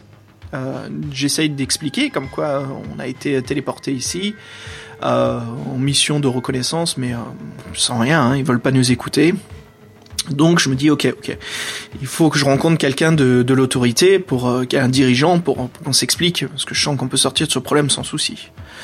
Euh, donc pendant le voyage, voilà, on nous explique en fait que c'est une loi contre la surpopulation de la Terre, assez fou quand même, donc de, euh, de, bah, en fait, de, de ou- ouvrir le feu euh, sur tous les gens qui suivent pas la loi de couvre-feu. Euh, je remarque tout de suite que les hommes en fait euh, euh, ont des couvre-chefs, des casques assez spécifiques sur leur tête. Et, euh, donc voilà, on continue. Et puis j'ai aussi ma chef scientifique. Donc là j'ai pris euh, Betty Page, scientifique. Euh, j'ai pris Bones et j'ai pris euh, mon ingénieur Blasco aussi. J'ai pris un peu la même équipage euh, que pour la première planète, pour la pour la première planète Fioral. Donc on nous amène dans une base en fait, on voit même d'autres citoyens qui sont cagés, donc c'est un peu la galère. Et euh, je me souviens plus Fred ce qui s'est passé dans le livre, mais je crois que c'est par accident en fait on cogne un des, des casques d'un des soldats, et en fait on voit une sorte de tête cybernétique, et surtout le personnage arrête de bouger tout de suite. Je lui dis tiens, ah c'est assez intéressant, donc on se regarde avec euh, le chef scientifique et on se dit Hum, ok, il y a, quelque chose qui cloche là. Donc il y a un autre soldat qui met le casque sur sa tête. Le livre nous propose plusieurs fois de suite d'engager le combat. Vu que j'ai mon ingénieur scientifique, euh, et puis euh, bah, c'est peut-être pas le bon équipage d'entrer en combat, donc je préfère rien faire. Et donc on est prêt à nous amener justement à, la ligne, de tir pour exécution, et je me dis bon merde, il faut absolument que je fasse quelque chose. Donc je regarde mes, mes coéquipiers, enfin mon, équipage, mais euh, et puis je leur dis là maintenant tout de suite, allez on enlève des casques. Donc c'est ce qu'on fait. Et en fait on remarque que c'est des androïdes. Donc tout de suite c'est assez intéressant quand tu penses que c'est une planète qui est dirigée par des androïdes qui sont en train de supprimer la surpopulation euh, euh, humanoïde de la, de la planète. La science-fiction bien flippante en fait. Donc on enlève rapidement les casques et puis on commence à s'enfuir, on court dans la base, on essaye de trouver en fait une station de relais parce qu'on a enlevé tous nos euh, tous nos items, on n'a plus nos armes à feu, ni nos euh, communicateurs, euh, ni, ni notre transpondeur pour se téléporter. Donc j'arrive enfin à une salle de radio. Je crois qu'on est obligé de se battre contre un, des soldats, donc on arrive à enlever le, le casque d'un et puis on se retrouve à combattre l'autre. Euh, ma chef scientifique, Belly Page, elle prend, elle prend, elle prend pas mal de coups dans la gueule. La pauvre, elle perd, je crois, elle perd quand même un tiers de sa vie avant qu'on arrive à exécuter le robot. On, allume justement le, la radio qui est derrière lui et on arrive à entrer en contact avec euh, le vaisseau et euh, justement euh, on commence à, bah enfin, on envoie les codes de, de notre localisation pour se téléporter. Et puis bien sûr, on arrive à être évacué. Donc voilà, on arrive à s'enfuir. On va à la station médicale euh, du vaisseau pour soigner. euh, donc ça, il y a des règles assez intéressantes là-dessus. Voilà, tout le monde regagne des points. Euh, la pauvre Betty Page, elle gagne pas tous ses points de vie, mais un minimum quand même. Euh, et puis voilà, donc euh, je décide tout de suite de sortir du secteur et euh, pour qu'on aille vers une autre planète.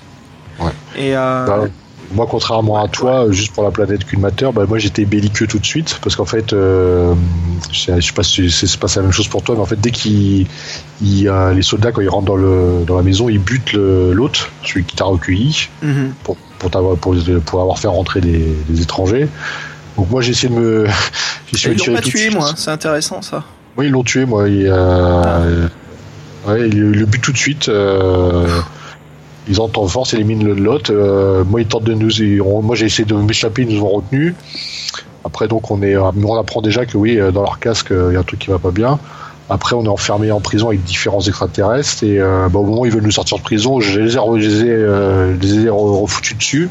Et après, ouais, donc j'ai réussi à rejoindre la salle de radio pour se télétransporter en ayant récupéré un casque. Je sais pas si t'en as récupéré un, toi. Non, j'ai pas réussi à récupérer un casque. Et ça te permet de te donner un plus 1 d'habilité en fait pour le Ah, commandant. sympa. Non, j'ai pas pu, euh, j'ai pas pu en récupérer un. Ah, sympa, sympa. Ah ouais, c'était la galère la planète là. hein. Ouais, un gros traquenard. Ouais, assez flippant quand il pense quand même que c'est euh, de l'anti-vie qui est en train d'éliminer la, la vie sur la Terre. Euh, bah écoute, euh, donc voilà, on est sur le, pont hein, du vaisseau et puis euh, qu'est-ce qu'on voit sur la, carte? Donc on peut voir en fait que les systèmes à proximité et là on voit en fait une planète bleue et verte qui est très similaire à la Terre. Et euh, sinon voilà, on doit aller dans un autre système. Donc euh, écoute, il y a l'air d'y avoir de l'oxygène. Hein. S'il y a du vert, ça veut dire qu'il y a de la nature. Donc, allez, on a besoin d'informations. donc, je décide de débarquer avec une équipe sur la planète. Et là, je prends, pareil. Je, en fait, je laisse euh, ma. Je crois que j'ai laissé. euh, Non, j'ai pris Belly Page avec moi. Et puis là, j'avais droit à trois personnages. Donc, j'ai pris scientifique, euh, mécanicien, enfin scientifique, euh, médical, et j'ai pas pris mon ingénieur Blaskowitz, en fait j'ai pris mon agent de sécurité Doomguy. Donc en fait c'est une planète en fait qui est très humide et pluviale et euh, assez intéressant. Voilà, on arrive dessus, il y a des aura, il y a des tempêtes de, de pluie qui s'abattent. La planète c'est de la gadoue partout à cause de ça.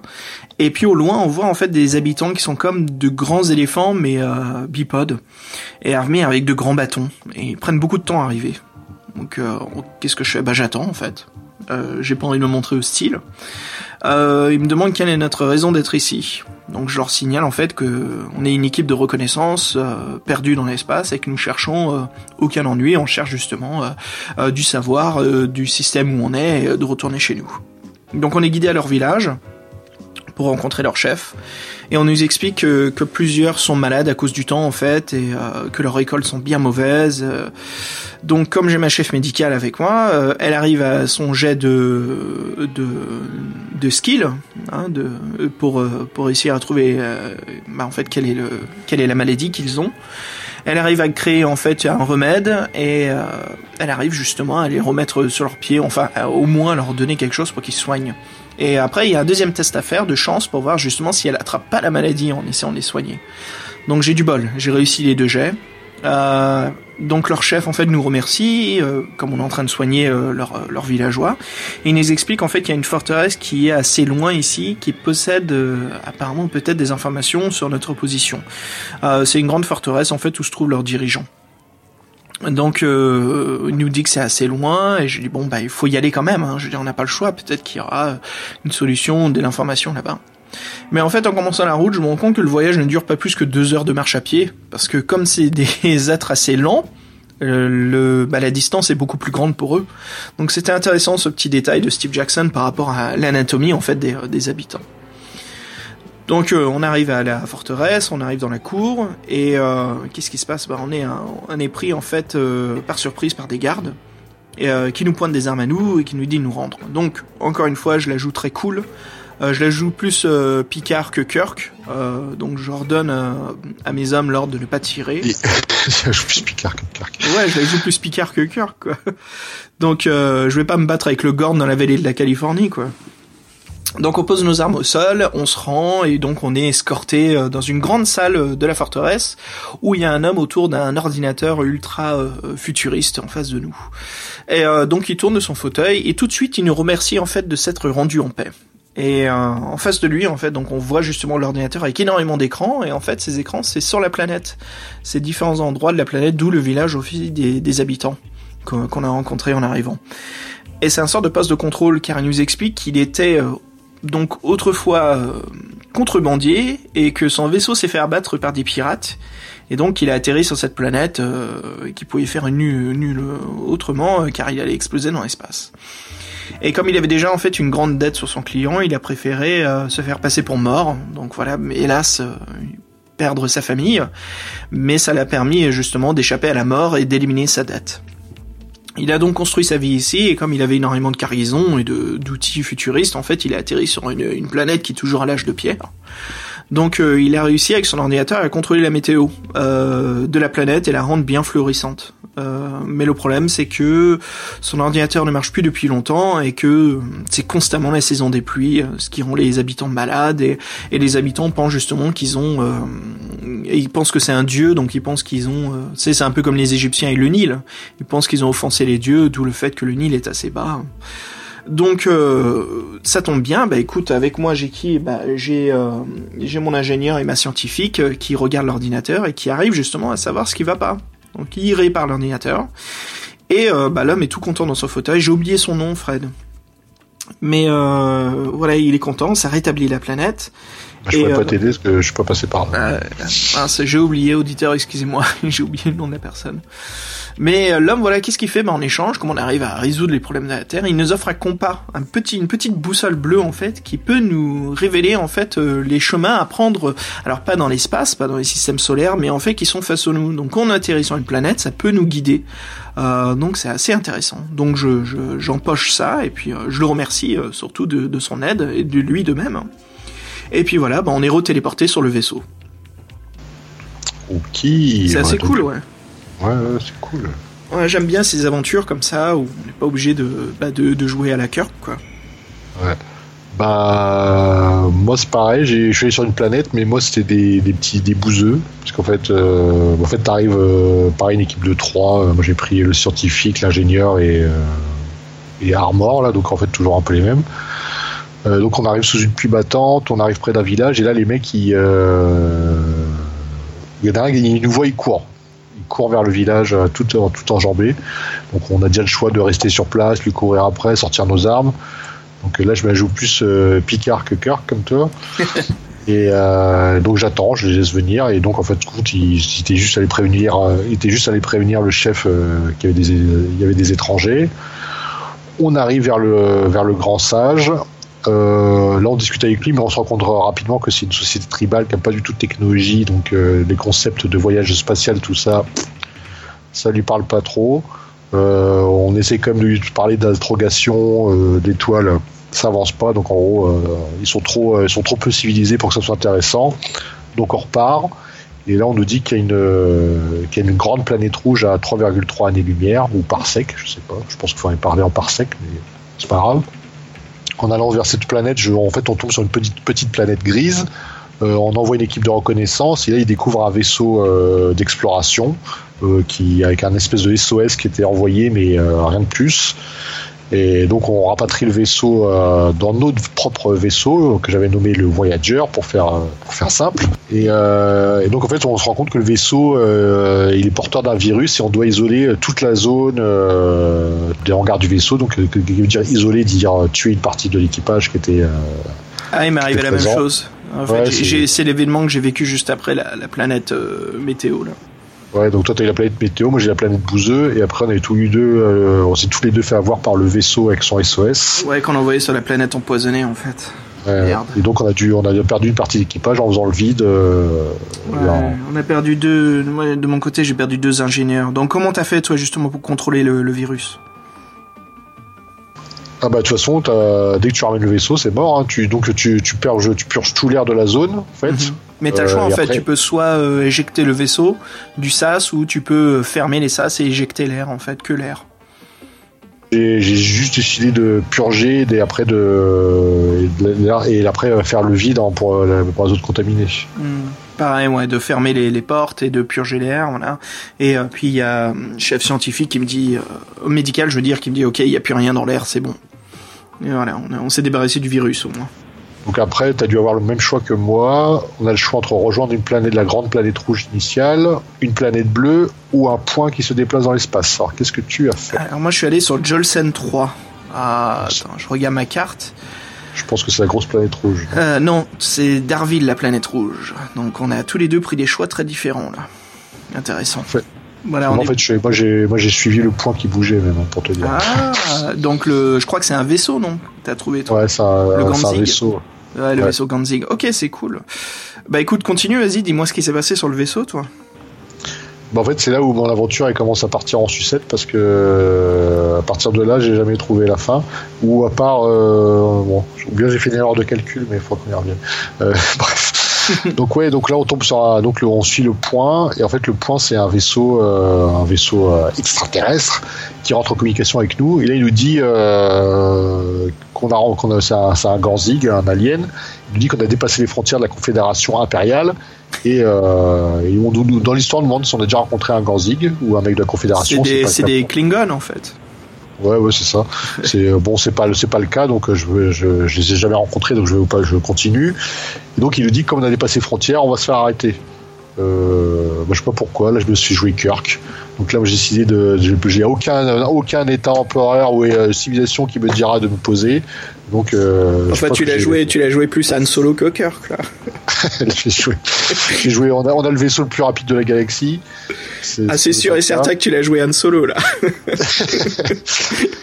Donc euh, bah, poursuite et combat euh, spatial. Euh, bon vaisseau, hein, donc euh, c'est pas si euh, c'est pas si facile. Et euh, bah, après, je pense que je vais plutôt te laisser la main parce que je pense que toi, tu auras plus de choses à dire. Après, on va se retrouver sûrement. Donc t'as explosé dans l'espace, c'est ça? Non, non, je l'ai battu le vaisseau. Ok. On Ah, pas sent mal, mais euh, Ouais. Bah écoute, par la suite, nous on a exploré donc la planète Jolsen 3. Euh, donc on atterrit sur la planète. Et euh, on arrive vers une citadelle et puis on rentre à l'intérieur et on rencontre là un extraterrestre en fait dans une énorme salle informatique haute technologie, euh, même des des ordinateurs qu'on n'a jamais vus de notre vie, tout flotte dans l'air, euh, des sortes de claviers enfin, qui ont la taille de synthétiseurs énormes. Donc on lui demande de l'aide et il nous demande en fait de tester euh, sa machine dimensionnelle, comme quoi il pourra nous aider. Alors intéressant, un petit détail avant ça, c'est qu'il nous offre euh, à boire et à manger si l'on veut. Donc très sympa, hein, euh, tout se passe vraiment bien. Alors je refuse, je vois qu'il est pas agacé mais déçu en fait, mais je préfère pas consommer, tu vois, ce qu'il me donne. Euh, vu qu'on n'a pas les mêmes systèmes euh, anatomiques, hein, ça vaut peut-être pas le coup. Donc euh, je fais ainsi, je, je, rentre dans leur portail en fait pour essayer, parce qu'il me dit que ça peut peut-être nous aider comme technologie à retrouver le chemin vers, vers notre dimension, enfin vers notre galaxie. Donc il m'ouvre le portail et je décide de rentrer dedans malgré bah, je peux peut-être mourir, mais il faut bien il faut bien participer avec les extraterrestres hein, si on veut demander quelque chose en échange. Euh, je rentre dans le portail et en fait je me retrouve à chuter mais très lentement et j'atterris sur une plateforme blanche. Je suis dans un univers complètement noir et puis après il y a des étoiles qui apparaissent, une sorte de galaxie, voilà où on flotte euh, au milieu sur une ligne. C'est assez bien sympa. Il y a une bonne illustration euh, de, de cet univers en fait qu'on est en train de marcher dedans. Et là intéressant. le compas bleu que j'ai eu précédemment sur une planète, il commence à s'érafler dans ma poche. Euh, voilà, je sens qu'il est en train de se frotter contre le tissu. Et en fait, euh, qu'est-ce que je fais? Bah écoute, je me dis, ok, peut-être que c'est le moment que je peux l'utiliser. Et je le prends dans ma main. Et là où il y avait justement euh, quatre choix en face de moi, différentes directions à prendre, il y a le compas qui m'indique justement le choix à prendre. Donc je suis le compas et très rapidement en fait je ressors de la dimension et je réapparais dans la salle, euh, enfin le, poste scientifique où les extraterrestres étaient, étaient en train d'essayer les portails dimensionnels. Et ils se réjouissent de m'en voir arriver aussi rapidement. Ils me disent bah, c'est super. En fait vous venez de, de, de en fait vous n'étiez pas dans une simulation, c'était vraiment un petit portail en fait qui euh, permettait euh, de retrouver le chemin vers notre galaxie. Et donc ça a tracé une petite carte euh, de trou noir qui permet justement de savoir lequel on doit prendre, où il apparaît exactement. Donc c'est parfait, je dis ok super. Et donc il me dit euh, que je dois prendre le trou noir euh, qui est le numéro 138. Donc référence au paragraphe 138. Euh, super, écoute, c'est génial quoi, ça veut dire que déjà je sais où je dois aller. Maintenant il me manque quelque chose, ils me disent bien qu'on n'a pas les renseignements mais c'est à quelle date euh, que l'on doit s'y rendre? Quand est-ce qu'on doit y apparaître et prendre le trou noir exactement? Donc voilà, maintenant il ne reste plus que la date euh, spatiale à trouver. C'est une info euh, importante. En plus, elle est, vraiment fiable. Ouais. Et eh ben en fait, Fred, il te faut deux objets, deux exactement deux, infos, deux infos pour réussir ce, cette aventure. Un, il te faut le parce que tu vas en trouver plusieurs. Alors si je me trompe pas, je crois Fred, il y a 1 2 3 4 5 6 7 8. Il y a huit paragraphes de fin possibles, mais qu'un seul sur les huit qui est le bon. Mais après, le donc les paragraphes de fin c'est plus les euh, en fait c'est les, les, trous noirs mais après il faut une date spécifique euh, de quel bah, tu vois déjà euh, moi j'ai déjà eu deux, deux dates deux dates différentes et j'avais un endroit différent de celui-ci donc ça fait déjà mmh. deux. J'ai eu deux trous noirs différents mais une seule date euh, bah écoute voilà, je retourne sur le vaisseau, euh, puis je trouve ça super. Hein. Euh, par la suite en fait on continue. Alors il y a une planète volcanique en face de nous. on la scanne, je vois que c'est un peu dangereux, donc je dis non non non. Allez on saute. je décide de continuer sans s'embêter à la vérifier. Et puis après je te dirai ce qui m'arrive parce qu'on arrive à la planète minière Malini. Mais à toi Fred, qu'est-ce qui t'est arrivé? Bon, en fait, pas grand chose, moi, par rapport à ça comme toi, donc là, je, moi je rappelle, j'avais quitté le, le qui voulait nous arrêter. On l'avait, euh, on s'était échappé, on l'avait tué dans l'espace. Donc après, il y a la, il parle de la fameuse planète grise à deux, à deux années-lumière. Euh, mais je, je, préfère passer devant une petite planète à proximité, la planète volcanique qui sert à rien. Donc on passe notre chemin. Euh, avant d'arriver à la station, à la planète grise, on passe devant une station spatiale. Euh, ah ouais, ouais, pareil aussi, je suis passé. Veut, on faire elle, mais il y a un message comme quoi d'avertissement qu'il faut pas atterrir, donc. Euh, je me suis tiré, moi. je suis tiré aussi, je pense. Ah merde, on aurait dû, nous aurait dû y aller, c'est con ça. Et après, donc, on tombe sur la. Bon, en fait, si je suis, j'y suis allé dans mes aventures de savoir ce qui se passe. En fait, il se passe pas grand chose. C'est juste qu'ils ont une, il y a un virus, ils ont une maladie, ils sont tous au ralenti là-dedans.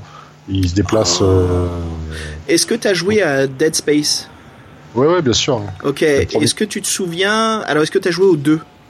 Non, je peux pas jouer aux deux. Ok, alors peut-être les auditeurs pourront me corriger, mais je sais plus si c'est dans le 1 ou le 2. Mais ce qui se passe, c'est que dans Dead Space, euh, on doit récupérer une technologie en fait de ralentissement euh, statiste euh, du stase. Stase. Ouais, et euh, en volume. Et pour cela, on doit aller sur un vaisseau cargo qui avait justement plein de stase. Euh, on se décide de s'y rendre. Mais ce qui s'est passé, Fred, en fait, c'est que les euh, comment ils s'appellent les xénos, je me souviens plus les. Oui, je m'en souviens plus. les horreurs dans, euh, Dead Space ont fusionné avec le Stase. Et ce qui se passe, c'est qu'ils sont ultra rapides en fait. Ils, marchent normalement, mais à cause du Stase, ils ont l'impression de se téléporter.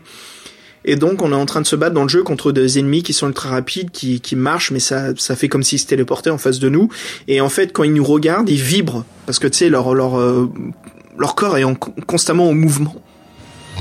Et euh, c'était assez flippant. Je me souviens plus si c'est dans Dead Space 1 ou 2. Moi, je pense que c'est dans le 2, parce que dans le 1, Ouais.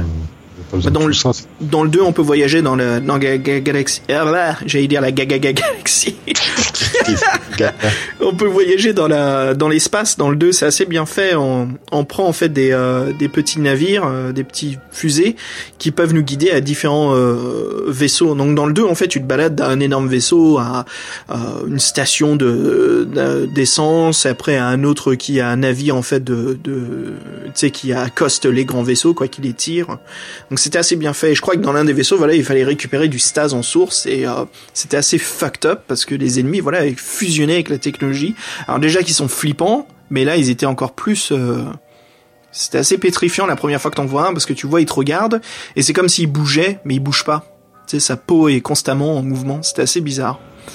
Euh, comme des pulsations euh, horrifiques. Et puis ah, bien sûr, hein, euh, Dead Space qui est la fusion de The Thing dans l'espace, tout le tout est bien cauchemardesque. Bref, Fred, voilà, c'est ça me fait penser à ça si tu me dis ce Ouais. qui se passe sur la station. Ouais. Sauf que là, c'était, ils étaient, ils étaient normaux, les gens, c'était pas des, des, des mutants. Des, des trucs qui veulent te bouffer et te couper en deux, quoi. Faut leur tirer dans les bras pour qu'ils arrêtent de te faire chier. Tiens, d'ailleurs, euh, si vous êtes fan de Dead Space, t'as vu qu'il y a le 4 qui a été confirmé, donc le retour de Ouais. Isaac. Je savais même pas qu'ils avaient fait un 3, tu vois. Ah, le 3, c'est... Il est vraiment intéressant, mais il est un peu abîmé par le DLC, donc c'est les achats intérieurs dans le jeu. Ça, c'est Ah, la mort, la mort du petit commerce, ça, monsieur. ah, c'est relou ça dans les jeux vidéo. C'est moins en moins maintenant, Oh. parce qu'ils se rendent compte que les, les gens aiment moins ça, donc c'est, c'est, c'est en train de se dissiper un peu des, des, euh, des jeux en général. On va revenir à notre, à notre affaire, sinon. Et la Ouais. planète grise de, s'appelle déjà, de Malinite, de Malinite. Malinite. Bah ouais, allez, Malini. Moi, c'était Malini, la planète. Et la Malinite, c'est la roche qu'on extrait. euh, Ah, ouais. sur la planète Malini, on est. Oui, donc en fait, on la arrive près de cette planète-là et Ouais. comme à chaque fois qu'on rencontre une planète, on fait un balayage radio, on communique pour dire on est là, on est là, on est là. Cette fois-ci, on a une réponse par un mec qui s'appelle Stoffel, bah un mec. euh, ils sont, ils sont comment dire les Maliniens, ils sont, ils ressemblent à des petits, euh, petits gris, je crois, c'est ça? Ouais, ça me fait penser, tu sais, au, au chef. Oh mon dieu, la référence pourrie, mais ça me fait penser à ça. C'est euh, le chef des Gungans dans épisode 1 de Star Wars. D'accord. Tu Ouais. sais, c'est, il est très différent des pas- autres Gungans. En fait, c'est un sorte d'homme escargot, mais sans la carapace. Un sort car- crapaud escargot. Je sais pas, c'est une fusion bizarre. Euh, mais ça me fait penser à ça. Euh, et de toute façon, la Fred, on a fait tous les deux le même choix, on a atterri là-dessus. Donc vas-y, continue. Qu'est-ce qui s'est passé? Problème de fréquence? Oui, donc euh, lui, il dit ça nomme Stoffel, il dit que c'est une planète minière, euh, on extrait la malinite, qui est voilà. Il dit qu'en ce moment il y a des épreuves qui sont des compétitions, des compétitions sportives euh, qui nous invitent à suivre parce que ça fait le, le plaisir de la, de la, de- des gens qui travaillent, c'est un peu l'événement sur cette planète. Il donne, il nous donne des coordonnées pour atterrir, mais comme il y a des grésillements sur la radio, on n'est pas sûr des coordonnées exactes, et donc du coup on a deux choix. Voilà, en fait, sur les 10 chiffres, on a un problème sur les deux derniers, en fait. Ouais, c'est les deux derniers. Comme par hasard. Moi forcément j'ai pris le mauvais Ah bah non, t'es pas le seul. pour une fois. Et donc ouais, bon là ça nous fait faire un petit combat que euh, on sait pas trop pourquoi d'ailleurs, mais euh, juste on arrive euh, près de Dôme et il y a des sirènes qui retentissent et là les mecs euh, qui ressemblent à Stoffel, les petits, ils se jettent sur nous. Donc là, faut, j'ai pas réfléchi, ils arrivent armés, moi j'ai sorti mes armes tout de suite. et Ah ouais, moi je me suis rendu, moi. Tu t'es rendu toi Ah moi j'ai déposé les armes tout de suite. Je la joue, comme je dis, je la joue très picard. Hein. Euh, Ah non, sans- je- moi, ils, moi, ils sortent avec des flingues, je leur tire dessus, hein, je vais pas prendre le risque qu'ils me- dessus. non, moi, bah écoute, moi de mon côté, j'ai posé les armes, ils ont vu, donc ils ont dit, ok, bon, ils se rendent, très bien, bah venez avec nous, et euh, je me suis fait escorter. Mais je, tout de suite, je leur dis, voilà, je veux voir votre chef, il y a eu un problème de fréquence, et il nous écoute pas. Mais ils nous ont emmenés dans un bâtiment de, c'est une sorte de prison en fait, un système de sécurité. Et là, il y avait un dirigeant. Je lui ai dit, écoutez, s'il vous plaît, écoutez-nous. Il y a un problème de fréquence. Et le mec, il m'écoute. Et en fait, il a contacté. Donc, comment il s'appelle le, le diplomate là Stoffel. Stoffel. Et puis Stoffel, il dit, ah ok. Et puis il nous a communiqué. Et puis il est venu nous chercher en fait. Donc, et toi alors, qu'est-ce qui se passe pendant ce combat? Voilà, je, je tue des extraterrestres à eux, mais c'est pas grave, je me téléporte à bonnes coordonnées juste après. Pas de soucis. Et en fait, euh, donc, euh, on, on trouve Stoffel qui, euh, qui, on lui parle de notre problème, il semble pouvoir nous aider. Il nous dit ah oui, moi j'ai un ami, euh, on pourra voir ça, on pourra calculer tout ça. Mais sauf que là, il y a un message qui retentit, il dit qu'il a appelé d'urgence aux, aux donc il s'en va. Donc nous, on est là comme un con à l'attendre. Euh, au bout d'un moment, au bout d'une heure, il y a un robot qui arrive, un, robot sur coussin d'air, et il semble surpris de notre présence. Donc on voit que qu'il fait, fait des, des appels avec sa base, tout ça pour savoir quoi faire. Il nous demande de, de- de le suivre. On peut refuser ou pas. Moi, je, l'ai suivi.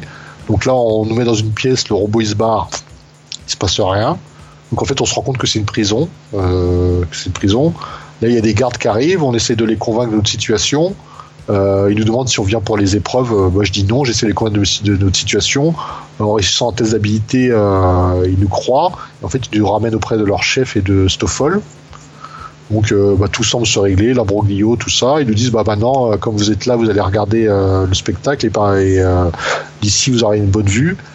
Puis en fin de compte, ils se rendent compte que, que malgré leurs bonnes apparences et tout ça, bah, ils vont nous obliger à combattre euh, dans l'arène. Quoi. Ah bah nous, quand Stoffel est venu nous chercher après, il nous dit de le suivre et puis il nous laisse attendre dans une salle. Et il se barre et en fait on se rend compte qu'il y a des gardes qui nous disent de nous habiller, nous préparer à Ouais, c'est ça. Ouais, Ouais, c'est ça. ouais salopard. va. Stoffel, euh, dans ta peau.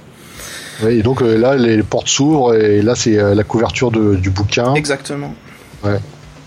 Donc, et donc la le- couverture suit, le, suit le bouquin, c'est bien parce que c'est pas toujours le cas. euh. Non, c'est souvent c'est soit atmosphérique ou euh, pas tout à fait exact, mais là ouais, en effet c'est c'est bien une une partie de du, de l'histoire que l'on vit. Ouais.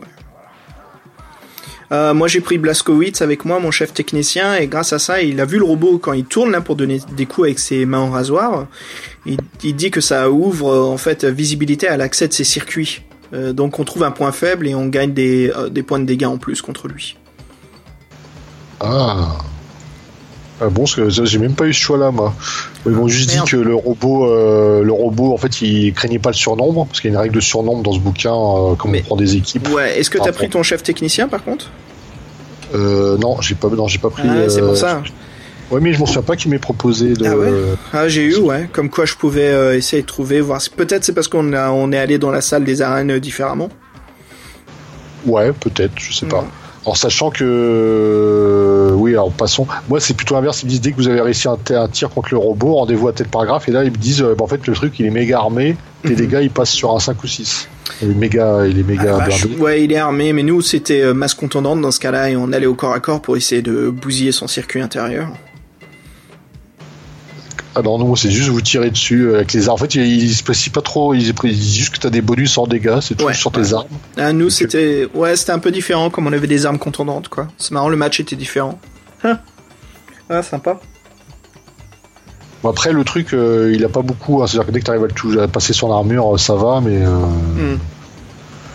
Donc voilà, donc euh, par contre, s'ils sont pas euh, nos petits euh, nos petits petits gris là, et, dès qu'on a réussi le combat, par contre, après tout semble aller mieux. On est récompensé en malinite, là, le minerai.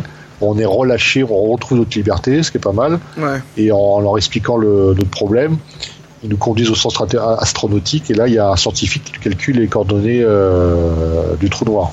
Ouais, il nous donne des autres coordonnées, moi j'y crois pas trop vu que j'ai eu, euh, j'ai eu Oui, sur bah, la moi, je, planète, euh, savais pas, c'est les seules coordonnées que j'ai jamais eu de l'aventure. Moi, Merde. croyais dur comme fer, mon gars.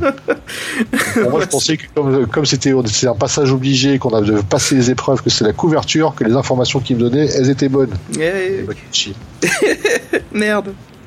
Qu'est-ce qui t'est arrivé après par la suite Le mec, il est pas content du livre, quoi. Ça me fait trop rire. Qu'est-ce qui t'est arrivé par la suite alors? Euh, bah, après, donc il y a une, une autre, st- une autre station spatiale en forme de roue. Là, tu peux, euh, tu peux atterrir et euh, en fait, non, bon, là, je vais faire la façon dont je suis allé. Mhm. Euh, moi, je suis pas allé. Après, on me, on me demande d'aller à une petite planète verte. Euh, Oui. euh, Euh, ter- euh, non, moi, c'était, euh, c'est directement celle des Gaïatoliens, ceux que tu m'as parlé tout à l'heure là. Ah, la planète magnétique? Non, les, ceux qu'il a fait un jeu de mots avec euh, le nom de. Ouais, ouais, ouais, c'est Terial normalement. Enfin, ça doit être le nom anglais de la planète.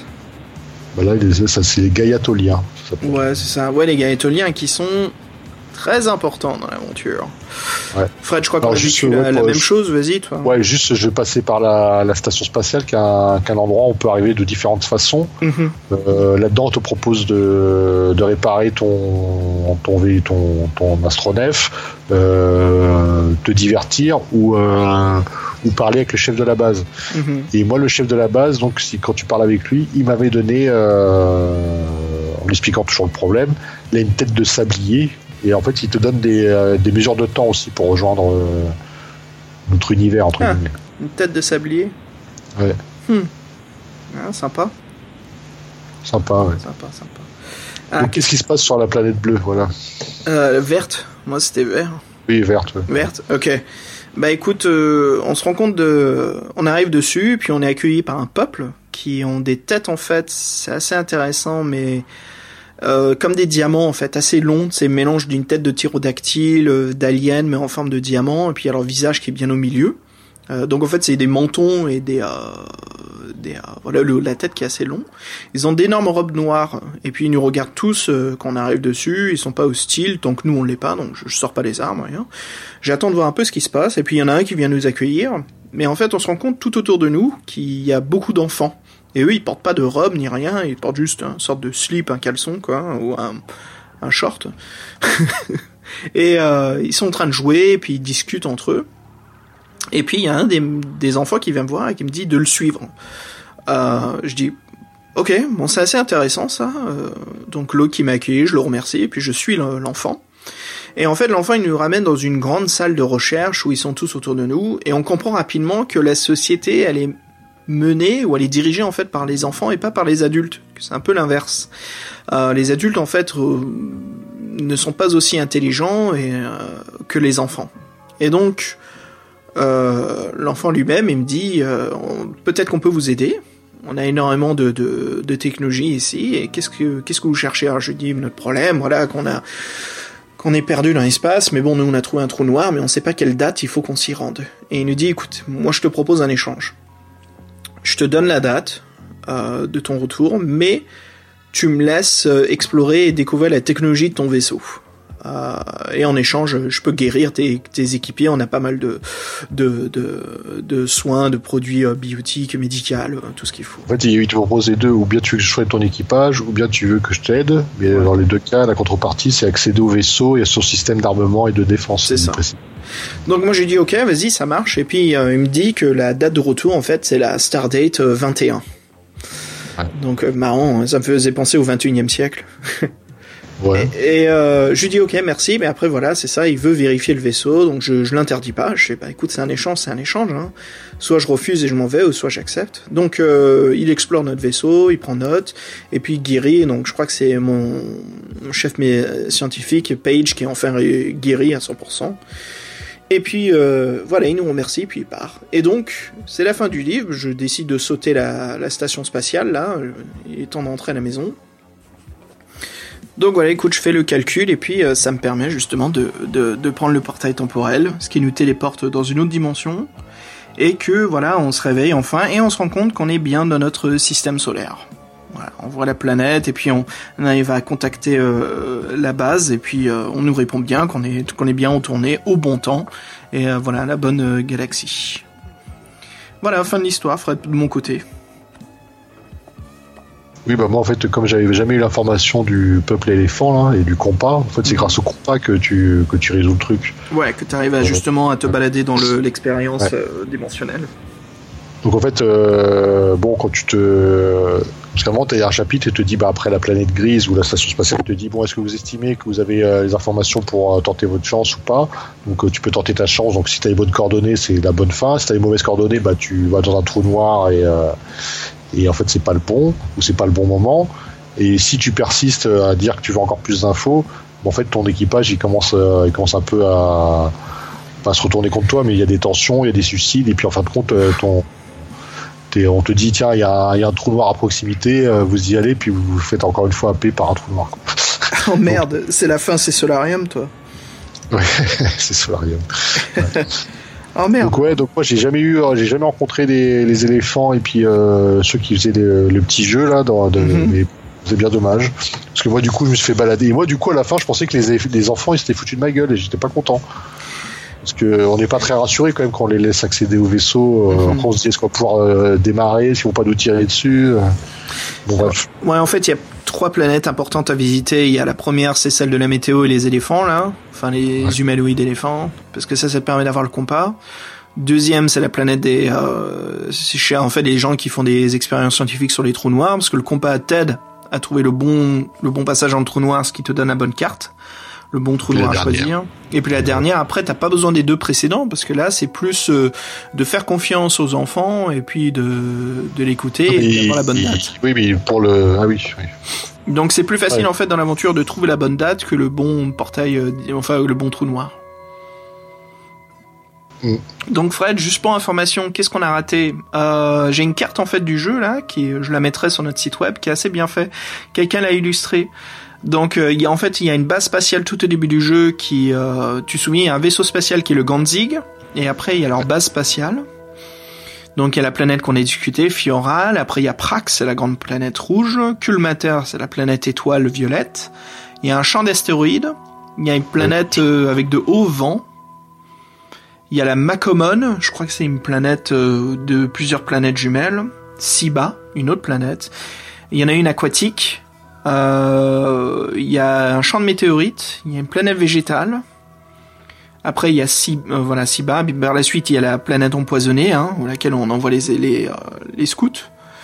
Jolsen 3, planète volcanique, un autre vaisseau Ganzig, planète volcanique euh, d'Arville, euh, l'astroport, la planète minière euh, Malini, euh, une planète magnétique, Terial, la planète de fin là avec les, les enfants, et puis après il y a le Starport, donc le, le la base spatiale hein, qu'on a trouvée avant de trouver, avant d'arriver donc aux euh, euh, huit différents trous noirs que l'on peut prendre pour finir l'aventure.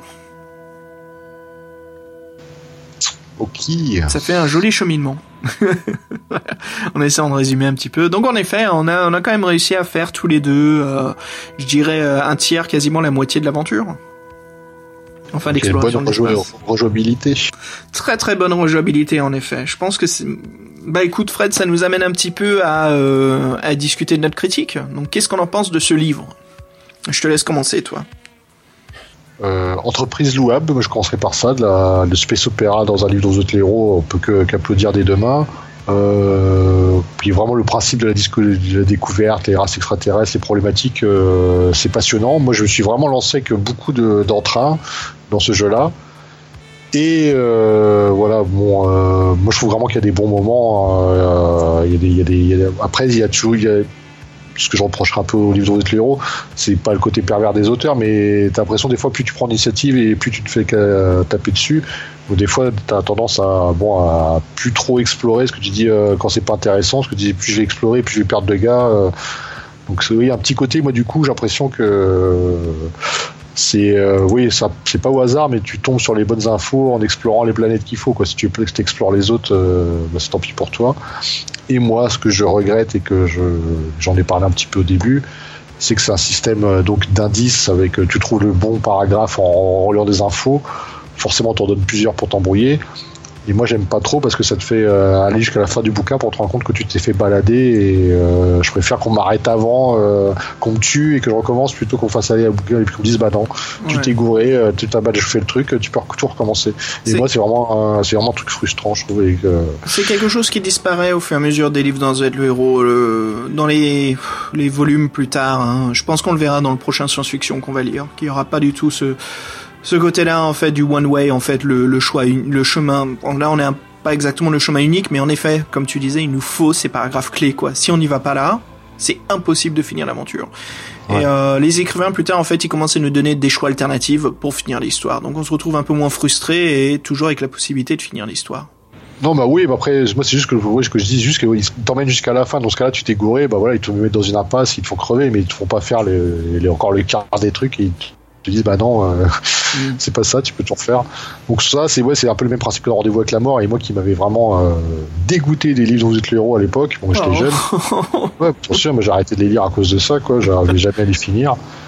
Donc euh, oui, bon là, je pense que toi tu l'as réussi du premier coup. Moi, en trois fois, j'ai pas réussi. Euh, J'aurais peut-être, j'ai j'ai pas trop changé mon cheminement parce que je pensais que j'avais la réponse sur la fin. En fait, euh, le- la réponse était au début de l'aventure. Mais sinon, moi après, à part que ce soit un peu du space opéra, un peu, euh, un peu vieillot, euh, ouais, j'adore, j'adore ce genre d'univers et euh, pour moi, la science-fiction en livre de héros, ça fonctionne totalement. Et là, les, les différents types de combats entre le vaisseau, phaser corps à corps, la gestion de son équipe, il y a, y a un côté, euh, bah, comme on disait, c'est pas, c'est pas un personnage euh, tout seul qui est, qui est mis en avant. C'est une équipe et toi, tu, tu fais tes choix. Et ça, franchement, c'est euh, au niveau des mécanismes de jeu, on peut, on peut que, on peut que les, les applaudir. Et c'était vraiment bien trouvé, quoi. Écoute, de mon côté, moi je trouve qu'en effet c'est le quatrième livre de la saga, on sait que ça démarre, hein, les aventures sont, euh, comme on vient de dire à l'instant, il faut bien trouver les, euh, les, les bons paragraphes, sinon on peut pas finir, donc on sent ce, ce début des défis fantastiques, qui se perd bien plus tard après hein, le marais au scorpion et choses comme ça, où on a beaucoup plus de choix, beaucoup plus de possibilités, bref. Malgré ça, moi je trouve que c'est vraiment une aventure unique, fantastique, euh, vraiment amusante, euh, ce qu'on dit pour le terme des jeux vidéo, hein, le gameplay, euh, rejouabilité, ouais, super. Très très amusant de, de gérer des combats spatials, malgré que j'en ai aucun, moi, dans mon lecture. mais euh, les, les combats sur Terre et tout, c'est assez amusant. Mais euh, moi j'aime bien les livres qui te permettent justement de faire aucun combat. Je trouve ça vraiment intéressant. Comme quoi il y a toujours plusieurs façons de résoudre. Cela ne veut pas dire aussi qu'il va nous arriver que de choses positives. hein. Peut-être qu'il y a des ennuis, mais au moins celui de ne pas perdre un, coéquipier. Euh, le fait de nommer son équipage, son vaisseau, euh, ça ajoute beaucoup, je pense, à, l'atmosphère du livre, à vraiment s'intégrer dans la peau de notre équipage. Euh, la couverture joue beaucoup. Hein. Je sais qu'il faut pas juger un livre sur sa couverture, mais là, les livres dont vous êtes le héros, il faut carrément parce que euh, c'est toujours du positif, quoi. Ça donne toujours euh, un peu plus. Et euh, la couverture m'a tellement enchanté quand j'étais euh, plus jeune, quand j'avais lu, que même là, maintenant, de le relire, de remater cette couverture à chaque fois, je dis la vache, quand même, ça fait bien SF et on se régale vraiment, quoi. C'est prometteur et ça livre. Il n'y a pas que des combats de gladiateurs, mais il y a bien ce côté en fait où mais on peut trouver de tout dans la galaxie, quoi. Euh, et en effet, c'est ce qui se passe dans le livre. Il se passe beaucoup de choses. Steve Jackson s'amuse beaucoup à nous créer de différentes euh, situations avec euh, différentes façons de, régler ou de résoudre les problèmes euh, et euh, vraiment quelque chose de nouveau à chaque fois. C'est un livre que je recommande vraiment dans la dans la saga des des, thèmes science-fiction, des défis fantastiques, très très amusant. Et puis bah Fred, voilà, moi je je suis content qu'on continue à attaquer les livres de SF quoi pour le prochain podcast parce que il y en a d'autres qui sont bien différents et qui vont nous permettre justement de bien s'amuser autant. Et d'ailleurs le, le choix est fait ou pas? Alors le choix n'est pas fait encore. Auditeur, si euh, vous souhaitez nous faire une référence, allez-y parce qu'avec Fred on va en faire plusieurs. Donc vous pouvez nous écrire à bureau seti.org. Et euh, Fred, en effet, hein, il y en a beaucoup, il y en a pas mal. Moi je pense surtout euh, ju Justicier de l'univers, mais il y a aussi euh, le mercenaire de l'espace. Les trafiquants de Kelter, mais il y en a un que je voulais vraiment qu'on fasse. Oh tiens, j'avais oublié, il y a aussi la planète rebelle, qui a une excellente couverture. Mais euh, Fred, je pense que celui que je vais te proposer euh, va bien te plaire parce qu'il a une couverture qui, qui, est complètement fou, je trouve, fada. C'est le chasseur des étoiles. Euh, ce que l'on... Alors, j'ai pas envie de te dire ce que je vais faire. Oui, oui je sais, oui, je pense que c'est un espèce de, de Minotaur, euh, Minotaur qui fait le, le surfeur d'argent. Ouais, ouais c'est ça, dans un sort de tunnel où on voit un éclat de plasma. Euh, enfin, non, il a une épée en fait à plasma avec un sorte de revolver euh, laser. Et euh, voilà, je trouve que c'est vraiment impressionnant. Et celui-ci, il a été écrit par euh, Luke Sharp, donc ça pourrait être assez intéressant de lire. Donc voilà, écoute, on a le choix, hein, donc euh, on a à quoi se régaler hein, pour le prochain podcast. Ouais, puis ça a changé de, des gros épées et des barbares. Ouais, mais on n'oublie pas, mais on n'oublie pas nos sagas en cours euh, qu'on terminera euh, avec plaisir, euh, dont la voix du tigre et Ardent. Mmh, bien sûr, bien sûr. Et puis après, moi, il faut que je t'embarque sur sorcellerie. Ouais. Parce qu'on a Bon, ça, les- série, ça va, c'est quoi, c'est 4 bouquins, ça C'est quatre bouquins, ouais, mais c'est bien plus compliqué que tu le penses. C'est très difficile de survivre. Je pense que tu vas être obligé de tricher pour arriver à la fin, toi. Trichon, trichon, trichon gaiement. Donc voilà, écoute, on a ce qu'il faut en science-fiction hein, pour bien s'amuser. Euh, Fred, écoute, ce fut un plaisir, mais avant de se quitter, on se pose la petite question pop culture du moment. Quelle est ta suggestion ludique? Oh là là, j'étais pas du tout prêt. Euh. Il y, a, Twin Peaks qui va sortir en série. euh, si vous n'avez pas vu, regardez la série originale. Voilà. Ouais. Comme moi. Ah, t'as jamais vu Twin Peaks? Bah écoute, Non. tu vas bien te régaler. Bah, super, super. Est-ce que tu sais qui a tué euh, Laura Palmer?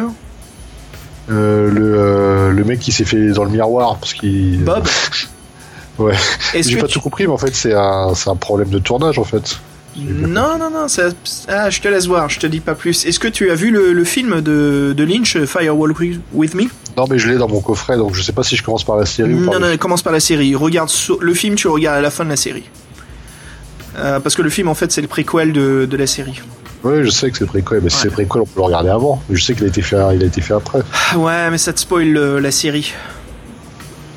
Ça te Bah, spoil. pas, alors. Parce que le préquel, en fait, te dit qui est le tueur. Ouais. Donc il faut pas, il faut que tu regardes à la fin là, il faut que tu faut que tu gardes euh, le mystère pendant les épisodes. Ah super la référence. Écoute moi Fred, euh, j'ai une petite référence série télé et euh, en même temps une référence jeu vidéo. Donc la télé c'est une série là qui vient de sortir, qui est assez euh, récente, qui a que trois épisodes pour l'instant, mais c'est la série Riverdale. Euh, donc pour ceux qui connaissent euh, Archie, donc c'est un comics américain hein, qui fait très années 30, 40, euh, plutôt 40, 50, qui euh, qui raconte l'histoire de Archie, un rouquin, voilà, qui a euh, deux superbes filles, Betty et Veronica, qui courent après. Il a son ami Jughead qui mange des cheeseburgers. Donc c'est un truc qui fait bien rétro. Sauf que la CW, donc c'est la chaîne qui produit toutes les séries d'ici ces temps-ci, Flash, Arrow, Legends of Tomorrow, bref, et ils sont en train de produire donc Riverdale. Euh, qui est donc la ville où se passe Archie Comics. Donc c'est l'histoire de Archie, mais au lieu de donner ce ton très années 40-50 euh, nuche, c'est un ton Twin Peaks. Euh, Il y a un meurtre, un mystère, et puis tout est un peu euphorique, un peu bizarre. euh, tu sais, tu sens que tout le monde a un passé obscur et c'est développé comme un mystère en fait qui se passe au, euh, à l'époque du lycée quoi. Euh, enfin pas à l'époque je veux dire, mais euh, euh, avec des lycéens et ça c'est cool et c'est très néon. Donc moi tu me connais, j'aime beaucoup ce style années 80 euh, néo synthé noir qui revient à la mode, hein, comme euh, comme Only God Forgives, Drive qui est le plus classique de ces films comme ça, mais il y a aussi Cold in July, Maniac avec Elijah Wood. Bref tout ce style graphique très puissant sur les couleurs, les contrastes et les couleurs rose, violet, rouge fort. Mais c'est aussi ton de la série. Tout est un peu écarté de la réalité et je veux pas dire euh, science-fiction, je veux dire juste la façon dont les gens réagissent ou ce qui se passe, tu sens qu'il y a beaucoup plus de réflexion en fait sur ce qui se passe. C'est un ton très spécifique à maîtriser à la réalisation. Donc voilà, euh, super, le troisième épisode est sorti, euh, très très amusant avec de super acteurs, hein, très chouette. Et Ce côté Twin Peaks est très bon, il y a des très très beaux plans dans le premier épisode du pilote. hein. Et ma référence jeu vidéo, ça serait Necropolis. C'est un hack and slash euh, à la. En fait, c'est un peu du. Imagine un roguelike euh, de Dark Souls. Voilà ce que c'est. Euh, claque. un roguelike de Dark Souls. Euh, tu commences avec un mec dans une crypte, il y a 10 niveaux, il faut que tu essaies d'arriver au dixième, et à chaque fois tu peux acheter des grimoires pour avoir des sorts, euh, tu trouves des potions, des épées, des armes, des boucliers, différents ennemis, et c'est est-ce que tu peux arriver au niveau 10 sans crever? Voilà, à chaque fois tu crèves, mais tu gardes ton, tu gardes une quantité d'XP euh, très spécifique, mais tu recommences toujours avec ton équipement à zéro. Très amusant. Voilà. Fred. Euh, bah écoute, sur ce, je te propose qu'on se quitte sur un morceau de musique et puis on se dit à très bientôt pour de la SF. À très bientôt pour la SF en 2017. C'est ça le trip. Exactement. Pour se quitter, on se fait un petit morceau de musique de Yoshie Arakawa et Yoshinori euh, Kawamoto. Euh, donc, qui sont ces deux compositeurs? Ben en fait, ce sont euh, compositeurs Nintendo qui ont travaillé sur les euh, sur les musiques des derniers Star Fox ou Star Wing en France. Hein Euh, non, c'était Star Fox. c'est Star Wing, donc c'est Star Wing en Amérique, Lilatoire, Star Fox, ah, mon dieu, Ouais, Ah, bordel. toutes les traductions possibles.